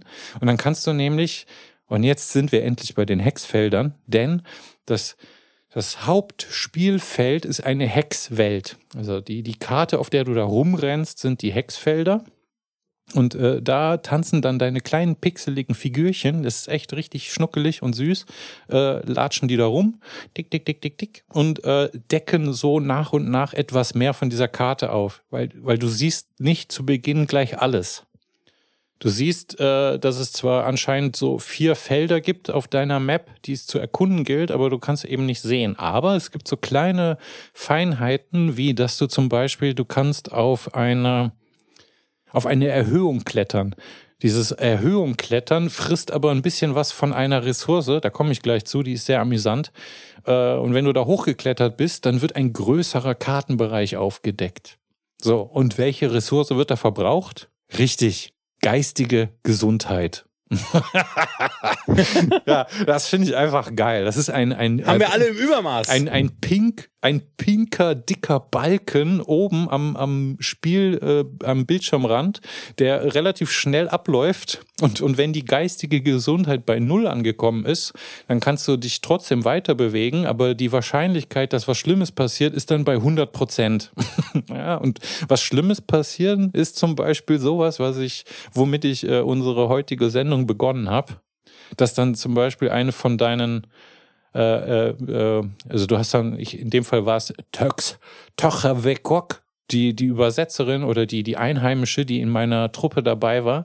Und die ist dann äh, schlagartig vom Kannibalismus befallen und fängt an, deine, deine Mitkameraden aufzuessen. Es gibt aber auch einen Esel, der, der, wenn er keinen Bock mehr hat, anfängt, die Leute anzuknabbern und die beschweren sich dann darüber, dass der Esel äh, sie angeknabbert hat. Und die erwarten dann von dir, dass, ja, dass du handelst. So, jetzt kannst du dir die Loyalität, wenn du dir die erhalten möchtest von deinen Mitgesellen, äh, kannst du die natürlich aufrecht erhalten, indem du sagst, ja gut, wenn der Esel nicht weiß, wie er sich zu verhalten hat, dann hacken wir ihn in Teile und essen ihn. So. Ja. Ja, das kann man machen. Einfache Lösung. Du kannst aber auch sagen, ey, äh, jetzt chill mal, der arme Esel ist auch nur ein Mensch, ja, wir lassen den schon noch leben. So, und dann, dann geht halt ein bisschen Loyalität flöten, weil die dann unzufrieden sind. Also, ne, du hast so, so ein paar Ressourcen, die, die gegeneinander so abgewegt werden und die sind lustig. Also, ne, es gibt zum Beispiel den Alkoholismus. Da hast du Whisky dabei und was macht Whisky? Natürlich, der erhöht geistige Gesundheit. Gleichzeitig äh, sorgt er aber auch relativ schnell dafür, dass die Leute zu Alkoholikern werden. Und Alkoholiker, die bauen recht schnell ab, wenn sie nicht weiteren Whisky kriegen. Und dann werden die patzig und haben auch recht schnell irgendwann keinen Bock mehr. so, also es ist ein, ein schönes kleines Spiel, in dem man so durch die Gegend äh, äh, kutschiert und, ähm, und man muss auf jeder Map muss man so eine goldene Pyramide finden. Und wenn du die gefunden hast und da reingehst, dann ist die Expedition absolviert. Dann gibt es einen, einen Gewinnbildschirm und dann sucht man sich eine von drei möglichen Belohnungen aus, die dann äh, Boni für weitere Expeditionen darstellen. Und dann muss man natürlich gucken, was, welche, welchen Bonus bringt meine Figur schon mit und äh, wovon verspreche ich mir jetzt den, den meisten Nutzen und so, ne? So im Großen und Ganzen. Ach so, und das, das Aufdecken von Fragen. Es gibt tatsächlich wie äh, Witcher-Style, äh, gibt's Fragezeichen äh, auf der Map, wo man sich dann in die Nähe bewegen muss. Und sobald man, ich glaube, ein oder zwei Felder Abstand hat, dann erkennen die Figuren, um was es sich da handelt. Und das, das löst nochmal, das füllt so einen, so einen kleinen Stern, den man an der Seite hat. Und wenn der Stern voll ist, kann man seine Begleiter äh, aufleveln dann, dann erhöht sich deren Loyalität und die bedanken sich auch. Und die sind auch immer gerne dabei, dass sie dir äh, ähm, ihre Gedanken zu der jeweiligen Situation gerade schildern. Ja, also wenn man jetzt zum Beispiel bei irgendwelchen Ruinen davor steht, dann gibt es immer mal irgendeinen, der dann zum Beispiel sagt irgendwie, ich glaube, wir sollten hier verschwinden oder sowas. Ne? Dann kann man sich dann überlegen, ist das jetzt eine gute Idee? Ist das eher eine schlechte? Das ist alles am Anfang mal irgendwie, wenn es so lange es neu ist, ist das irgendwie lustig. Und es kommt halt, je länger man das spielt, desto eher fangen Sachen an, sich zu wiederholen. Und dann weißt du schon so, okay, und dann, dann klickt man sich irgendwann schon relativ schnell dadurch, weil man jetzt weiß, okay, komm, ne, ich nehme das mit, dann gibt's äh, Vulkanausbruch oder Überschwemmung oder ne, irgendwas davon. Und dann muss ich gucken, wie das so ist, tralala. Und diese Maps sind manchmal auch ganz schön naja, es sind halt Expeditionen, ne? Und Expeditionen sind immer ungewiss und äh, können halt auch mit diversen Ableben enden. Hast du es durchgespielt mal? Hm, nee, wie gesagt, also ich habe auf leicht noch keine Expedition okay. beendet. Alles klar. ich bin bis zur dritten oder vierten Runde von, von sechs Runden gekommen und äh, wahrscheinlich war mein Fehler der, dass ich dass ich irgendwann immer äh, als nächstes dann in die Arktis ge gedüst bin. Und Arktis ist halt echt, ist schon lebensfeindlich. Sehr, ja. Also nach Arktis kommt der Weltraum. es gibt keinen Weltraum bei Curious Expedition, aber so, ich sage jetzt mal von der Lebensfeindlichkeit her, ja. Ja. Ist irgendwie. Ja. Aber es ist äh, schön putzig und macht Laune. Und ist, äh, also, wenn man sich überlegt, dass da zwei Menschlein dran gebastelt haben, coole Sache. Coole Sache. Ja. Ja, ich würde vielleicht jetzt, also zum Abschluss hätte ich noch ein Spiel. Ja. Ähm, wobei ich weniger über, also ich würde gar nicht so sehr über das Spiel reden wollen, sondern über einen Menschen, den ich mit dem Spiel assoziiere. Und zwar mein Kumpel Holly. Mein Kumpel Holly hat mir Heroes of Might and Magic 3 beigebracht. Oh, jetzt muss ich ganz schnell fragen, ist es gut? Hätte ich es mir kaufen sollen? Also Heroes of Might and Magic 3 ist ein absoluter Klassiker. Ja, ich weiß. Äh, das ist ah. sehr alt und ähm, das auch erkennbar alt. Also die Grafik ist auch äh, ist ein bisschen wie bei Fantasy General quasi. Ich finde es immer noch schön, aber es ist halt wirklich all. Äh, es gibt auch noch, das ist der dritte Teil der Serie. Es gibt mittlerweile auch in Heroes of Might and Magic 7, das dann halt auch ein bisschen schöner aussieht. Äh, das ist aber, äh, glaube ich, sie sind irgendwann von den Hexfeldern umgestiegen auf Vierecke tatsächlich, also in die entgegengesetzte Richtung gegangen. Hm. Deswegen ist einer der Gründe, weshalb Heroes of Might and Magic 3 immer noch gerne gespielt wird. Interesting. So. Also, zu, kurz zum Spiel. Es ist ein, ähm, ein Strategiespiel mit Rollenspielelementen. Also man hat eine ähm, ja, Landkarte. Über die Landkarte sind lauter putzige, ähm, also sind Wälder und Berge und Straßen und so weiter verteilt und eben Städte und Orte zum Erkunden. Und man hat eben rundenbasiert erst einen Helden, dann mehrere, den man über die Karte schickt. Der läuft dann rundenweise, hat er Bewegungspunkte, läuft über die Karte, erkundet, dann stehen da Monster rum, die muss er dann bekämpfen mit seinen eigenen Truppen. Wenn man das tut, dann wechselt das Spiel eben in die Schlachtansicht und dann hat man eine rundenbasierte äh, Schlacht, wo man dann eben auf Hexfeldern seine Truppen durch die Gegend schiebt. Ist so ein High-Fantasy-Ding, das heißt, man kann, der Held ist entweder ein General oder ein Zauberer. Wenn der ein Zauberer ist, dann kann man ganz viel zaubern, ist ja logisch. Und dann geht's eben darum, Schätze zu sammeln, den Helden aufzuleveln. Dann wird er stärker, kann bessere Zauber oder als General dann eben gibt er mehr Boni. Dann kann man immer bessere Truppen haben. Am Anfang hat man nur so Dödelleute und am Schluss hat man eben die mächtigen Drachen und Skelettriesen, die man dann eben äh, ähm, befehligt und dann geht's darum, eben den Gegner einzumotten. Und ich habe eine sehr spezielle Verbindung zu diesem Spiel, weil ich, jetzt muss ich wieder über WoW reden. Ich habe, ich habe, als ich vor 18 Jahren oder so angefangen habe mit WoW, also mit World of Warcraft, bin ich halt sehr lange so Ach durch so, die Gegend das ist das Spiel. ja, ja. Ja, sorry. Bin ja, sehr lange sorry. durch World of Warcraft durch die Gegend gesprungen ja. Und es ist eben ein, dadurch, dass es ein MMORPG ist, also ein massively multiplaying online Roleplaying Game. Ja, ja. Ähm, ich bin irgendwann mal, wollte ich in einen Dungeon. Dungeons konnte man nur zu fünf machen und damals musste man sich halt aktiv andere Menschen suchen auf demselben Server, die auch in diesen Dungeon wollten. Und dann bin ich halt äh, in den Tempel von, hab ich vergessen, wie es heißt, äh, wollte ich dann eben rein. Und dann haben mich vier Leute, die offensichtlich Kumpels waren, einfach mitgenommen. Und das war so super lustig.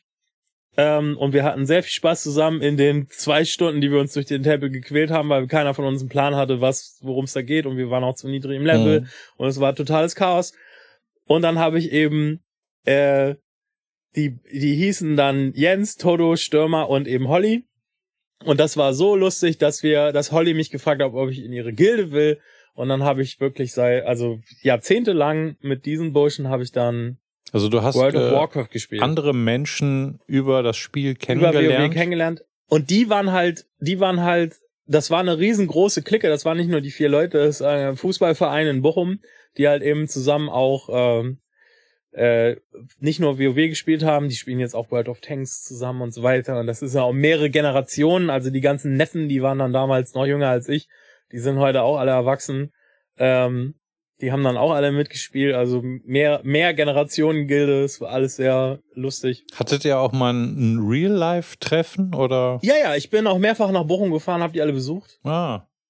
Und bei einem dieser Besucher hat dann eben, also eigentlich ging es ja dann immer um World of Warcraft, weil das war eben das Spiel, was wir zusammen gespielt haben.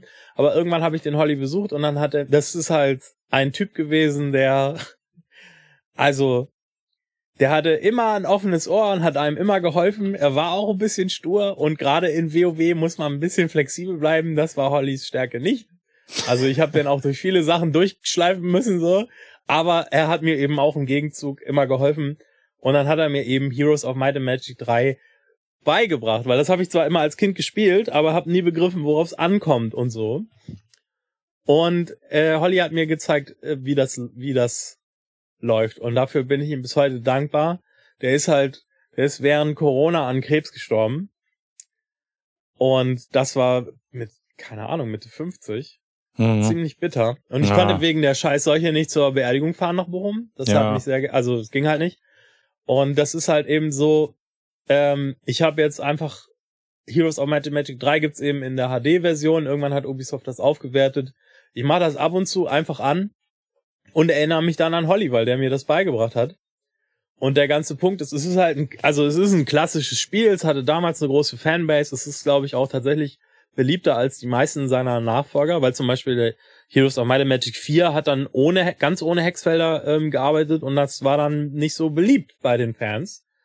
Und Heroes of Might and Magic 5 hat dann versucht eben wieder zurück zu den Wurzeln. Also diese Serie hat sehr viel ähm, hin und her gemacht und am Gameplay rumgedingst und es wäre auch mal Zeit für einen achten Teil. Mhm. Aber mein ganzer Punkt ist, weshalb ich das überhaupt erzähle, ist halt so, also es gibt natürlich tolle Singleplayer-Spiele, so wie man, so wie man eben halt ein gutes Buch liest oder also man, man liest halt Bücher, liest man für sich und vielleicht guckt man auch eine Serie so für sich. Aber Kunst ist eben auch dafür da, dass man es mit anderen Leuten teilt, so, ne? Und Computerspiele sind eben auch äh, Kunst und selbst wenn man jetzt nicht ist jetzt egal, ob man Sachen, ob man jetzt Multiplayer-Runden macht, dass man irgendwie in Battlefield mit lauter, mit 100 anderen Verrückten rumspringt oder eben Call of Duty, was weiß ich, mit 32 oder 64 oder so. Oder eben Payday mit drei anderen Leuten. Äh, ich finde das schon wichtig, dass man sozusagen, also Computerspiele auch nutzen kann, um sich miteinander zu connecten. Und man verbindet dann eben die Emotionen, die man mit dem Spiel verbindet, sind eben oft auch verknüpft eben mit den Leuten und deswegen immer, wenn ich äh, Heroes of Might and Magic 3 spiele, muss ich an Holly denken. Und das ist auch was Schönes, weil er eben nicht mehr da ist.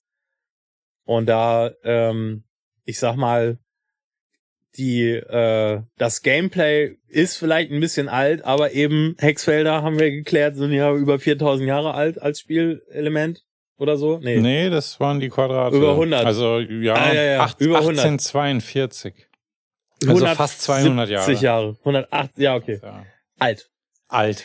Äh, genau, Heroes of Might and Magic 3 ist äh, nicht 200 Jahre alt, sondern, keine Ahnung, ist irgendwie aus den späten 90ern. Äh, ich kann das sehr weiterempfehlen. Auch nach wie vor, auch wenn es neuere Teile gibt. Es ist ein sehr, sehr schönes Spiel, wo man eben kleine Fantasy-Menschen über die Hexfeldkarte schiebt. Was für ein schöner. Ach, das. Ja, ich habe gedacht, dass wir, wir, ähm, ne, wir, wir enden diese chaotische äh, Sendung, beenden wir auf einer mel melancholischen Note. Ja. Alles, das, alle, alle Facetten des Daseins wird es Ja, hier wir in unseren also- Sendungen geben. Unsere Tour de Force durch die Human Condition Ja. heute. Ja. Gut vorbereitet, wie wir sind, haben wir auch nicht geklärt, ob wir auf nächste Woche teasern wollen, weil wir uns noch kein Thema für nächste Woche überlegt haben. Nee, aber warte mal, warte mal. Haha, es, es kommt ja noch Oh. was. Es kommt. Und jetzt, äh, nachdem wir ja, wir haben ja wie bei den, bei den News, haben wir ja äh, quasi ein, ein permanent wechselndes Intro. Und äh, so werde ich das beim Computer Lifehack auch machen. Ne? Und zwar werde werd ich an dieser Stelle, äh, äh, ich, äh, also ich meine, ich weiß nicht, wo die Jungs das herhaben, aber Baywatch Berlin, die, die haben ja für ihre, für ihre Sparten, haben sie diese runtergepitchte Stimme. Ja. Und nahezu jeder, jeder, der einen Computer besitzt und da ein Mikrofon dran angeschlossen hat, hat irgendwann die Pitch-Funktion entdeckt und hat dann gemerkt, wie lustig das ist, wenn man das ein paar Halbtöne runter oder rauf pitcht, weil die Stimmen dann so lustig klingen.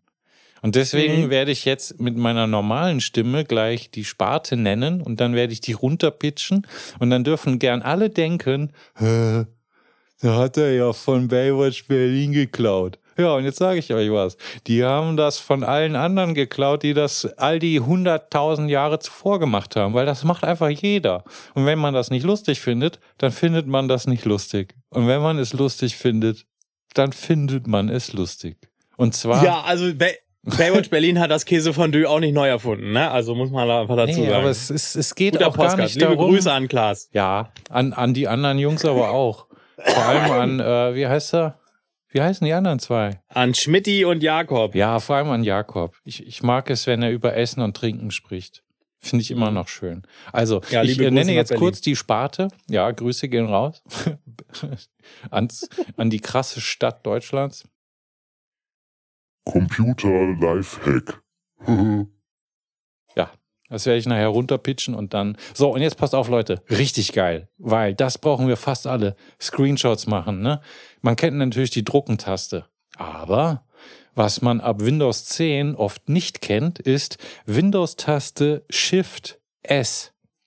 Und dann macht's schwupp und äh, de, der Windows-eigene Screenshot-Manager ploppt auf. Und jetzt kann man sich aussuchen, ob man einen Bereich machen will, ob man ein bestimmtes Fenster haben möchte oder ob es das ganze, der ganze Desktop sein soll. Und das landet dann in der Zwischenablage und dann kann man das irgendwo reinkicken.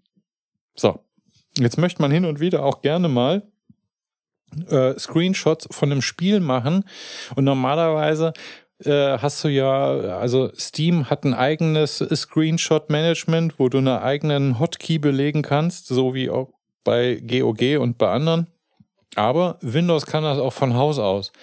Und äh, die Alternative, wo direkt in einem Ordner, und zwar in einem Capture-Ordner, den kann man auch irgendwo hinpacken, wo man ihn haben will, ja, aber man kann ihn nicht entfernen. Das ist ein sogenannter Systemordner und äh, Windows legt alle Screenshots, die mit Windows-Taste Alt und Drucken erstellt werden, in diesem Ordner ab. Das funktioniert hervorragend bei diesen ganzen äh, Legacy und Super DOS-Box uralt spielen. Also einfach äh, Windows-Taste Alt drucken, zack, und dann hast du einen Screenshot gemacht.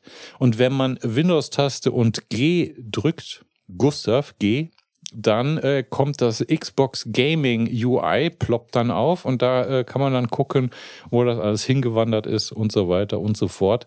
Das ist hier richtig schöner Screenshot-Shit.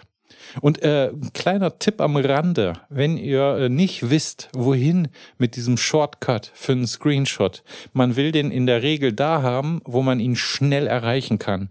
Und oft äh, sagen ja, ist das irgendwie bei F12 oder sonst wo. Und da muss man aber schon ganz schön viel Strecke überwinden, wenn man entweder von der Maus oder von der linken Hand hin will.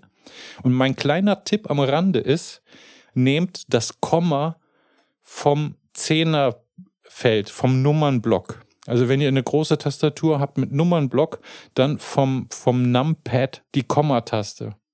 Die ist in fast gar keinem Spiel dieser Welt belegt und da kannst du super easy einen Screenshot mitmachen. So, und es gibt noch eine andere Taste auf der Tastatur, auf Standardtastaturen, die äh, nahezu kein Mensch mehr kennt, was die überhaupt soll. Und die heißt Rollen.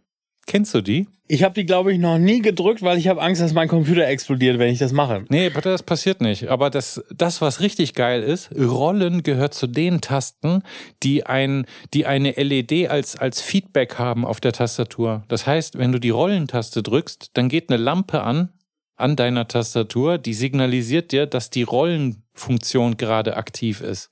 Und nur um es jetzt mal, ne, weil wir sind natürlich schon jetzt hier so ein ziemlich geiler Podcast.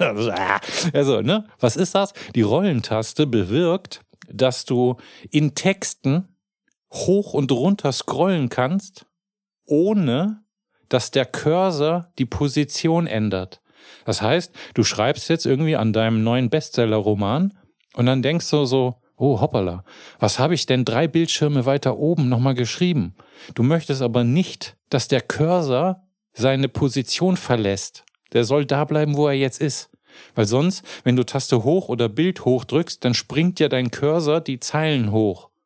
Und das willst du nicht. Du willst bloß nur hochscrollen zum Gucken, was da oben los ist. Weil es gab mal eine Zeit, da war die Maus noch nicht da. Da gab es nur die Tastatur. Und dann hast du die Rollentaste gedrückt und konntest hochscrollen, ohne dass dein Cursor die Position verlässt. Geiler Scheiß. Braucht kein Mensch mehr, seit Jahrhunderten nicht mehr. Aber Jetzt hat es natürlich noch so, selbst heute gibt es noch die Tastaturen mit der Rollentaste, die eine extra LED hat, die ihren Zustand signalisiert. Na, und wie geil ist das denn? Weil, wenn du Teamspeak benutzt, dann machst du einfach die Mic-Mute Funktion auf die Rollentaste. Warum? Weil du dann einen optisches, weil du dann ein optisches Feedback hast, ob dein Mikrofon gerade gemutet ist oder nicht. Weil dann drückst du Rollen und dann ist dein Mikrofon stumm und dann reicht ein Blick auf deine Tastatur und du siehst, oh, die Rollentaste ist an, also ist das Mikro stumm und die hören mich nicht, wie ich, ne, geilen Scheiß erzähle. Ha! Habe ich aber auch Ich glaube schon, dass mir diese diese Ja. Information wird mir helfen, wenn ich das nächste Mal an meinem nächsten Bestseller-Roman arbeiten werde. Ja, ja, nee, eben nicht, weil, weil äh, moderne äh, Software unterstützt das mitunter gar nicht mehr. ja, das ist so alt, dass das überhaupt nicht mehr Verwendung findet. Das, das ist Okay. äh, aus, aus den, den, den Prä-Maus-Zeiten sozusagen. So, und damit die Computer-Lifehacks auch jetzt noch zu einem richtig schönen Ende kommen, habe ich noch eine kleine Entdeckung mitzugeben. Und das ist richtig geil, wenn ihr wie ich seid und euch äh, das so richtig scheißegal ist, dass es 200 Launcher für jeden Shop gibt und für all die ganzen Kacke, wo eure Spiele jetzt her sind. Aber man will, und das hat ja GOG probiert, oder GOG oder GOG. Und äh, die wollten ja, die haben ja probiert mit, mit äh, GOG Galaxy, dass du, dass du einen Launcher hast, wo sie alle drin sind. Ja?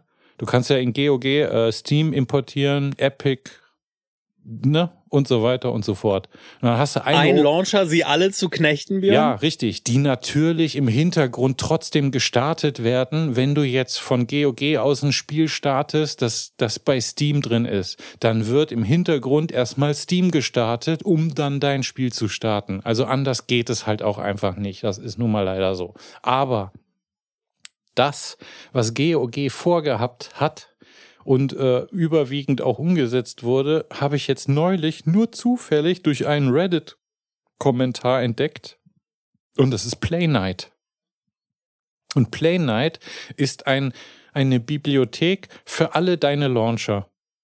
Da trägst du deine ganzen, äh, das ist so wie immer, du, du verknüpfst deine ganzen Konten damit und so weiter. Und dann importiert das Ding alle deine Spiele in einer schönen Übersicht und jetzt kannst du wirklich alles machen. Es hat alle Sortierfunktionen, die man haben will. Es hat, ah Leute, schaut euch das an, das ist natürlich verlinkt und so weiter. Play Night ist richtig geil. Wenn einem scheißegal ist, dass man 20 Launcher installiert hat und einfach mal eine Übersicht haben möchte über alle seine Spiele, über alle seine Spielzeiten, über, über, über. Tolles Ding, geil. Geil. Das, das geil. Das waren die Computer Lifehacks für diese Folge. Und diese Folge ist exorbitant lang geworden, aber das wusste ich von Anfang an, weil das Hexfeld verdient es. Ja, du kannst, nachdem wir zwei Stunden die ganze Zeit vom Thema abgewichen sind, kannst du nicht so tun, als hätte dein Mastermind das vorausgesehen, dass wir zwei Stunden über Hexfelder reden. Doch, doch. Mir war vollkommen klar, dass 90 Minuten nicht ausreichen werden, weil das Hexfeld verlangt es. Das Hexfeld. Ja, wenn wir uns mal zusammengerissen hätten, dann hätte es, naja, Ja. ist egal. Ja. Wir, wir werden auch nächste Woche wieder ein tolles Thema haben. Sollen wir uns Wir jetzt haben uns schon nur noch nicht entschieden. Nee, Nein. Warte, ah, warte mal, warte mal. Nein, wir, Ich habe ich hab, äh, drei Themen zur Auswahl tatsächlich. Okay. Haha, ich, ja, weil ich sammle in meiner, äh, in meinem Obsidian äh, sammle ich äh, äh, Spielthemen oder Ideen, was wir so machen könnten. Da ist zum einen mal Spiele ohne Töten. Dann ist ein Thema das Weltall, ne, was immer man darunter so versteht. Und dann hatte ich noch neulich aufgeschrieben äh, Rage Quit. Und da dachte ich mir, da kann man ja auch mal drüber reden. Das ist auch so ein Ding. Also die drei habe ich so gerade aktuell. Jetzt weiß ich nicht, Ja. wo, es dich am meisten gereizt hat. Ich habe auch noch Themen auf der Rampe. Ähm, Ah, lass mal krachen. aber ich würde, ich habe einfach, nee, wir lassen das jetzt im, im, äh, im Umklaren, weil ich habe nämlich auch noch die andere Idee, dass wir irgendwann mal illustre Gäste in unsere Sendung einladen werden. Ja. Sagen jetzt aber noch nicht, wann und wen. Ach so, du hast schon was klar gemacht. Ja, se- hinter den Kulissen wird fleißig an der Verbesserung dieses Podcasts gearbeitet. Und was könnte diesen Podcast mehr verbessern als irgendeiner, der einen klaren Gedanken fassen kann? als Ergänzung zu uns zwei Dödeln. Klaren Gedanken. Okay. Äh, Ja. Ist es, äh, Also ich würd ein, sagen, wir- es wir ein, ein verlegen uns männlicher Mensch oder ein weiblicher Mensch? Nee, wir haben äh, eine, eine ganze Batterie an, an potenziellen Gästen. Und Ah. wer wann wie zu welchem Thema kommt, das müssen wir auch alles noch ausklabüstern. Das also alles noch gemacht werden. Ja, genau, richtig. Also wir, wir, wir, lass es uns einfach spannend halten. Nächste Woche kommt irgendwas mit irgendwem. Ja, aber geil, mit uns aber. Geil. Sowas mag Cool. ich. Mach noch mal die Klingel. Ja. Ich werde die echt kaufen, nochmal, weil die hat, äh, das ist die Kaufland-Klingel von, jetzt pass auf, Leute, das ist die, die original Das will fischer keiner wissen, mach die Klingel. fischer Ja, okay. Tschüss, bis nächste Woche. Ja, tschüss. Scheiße, ich habe übersteuert. Ich muss nochmal machen. Ja, das klingt gut. Ja, tschüss.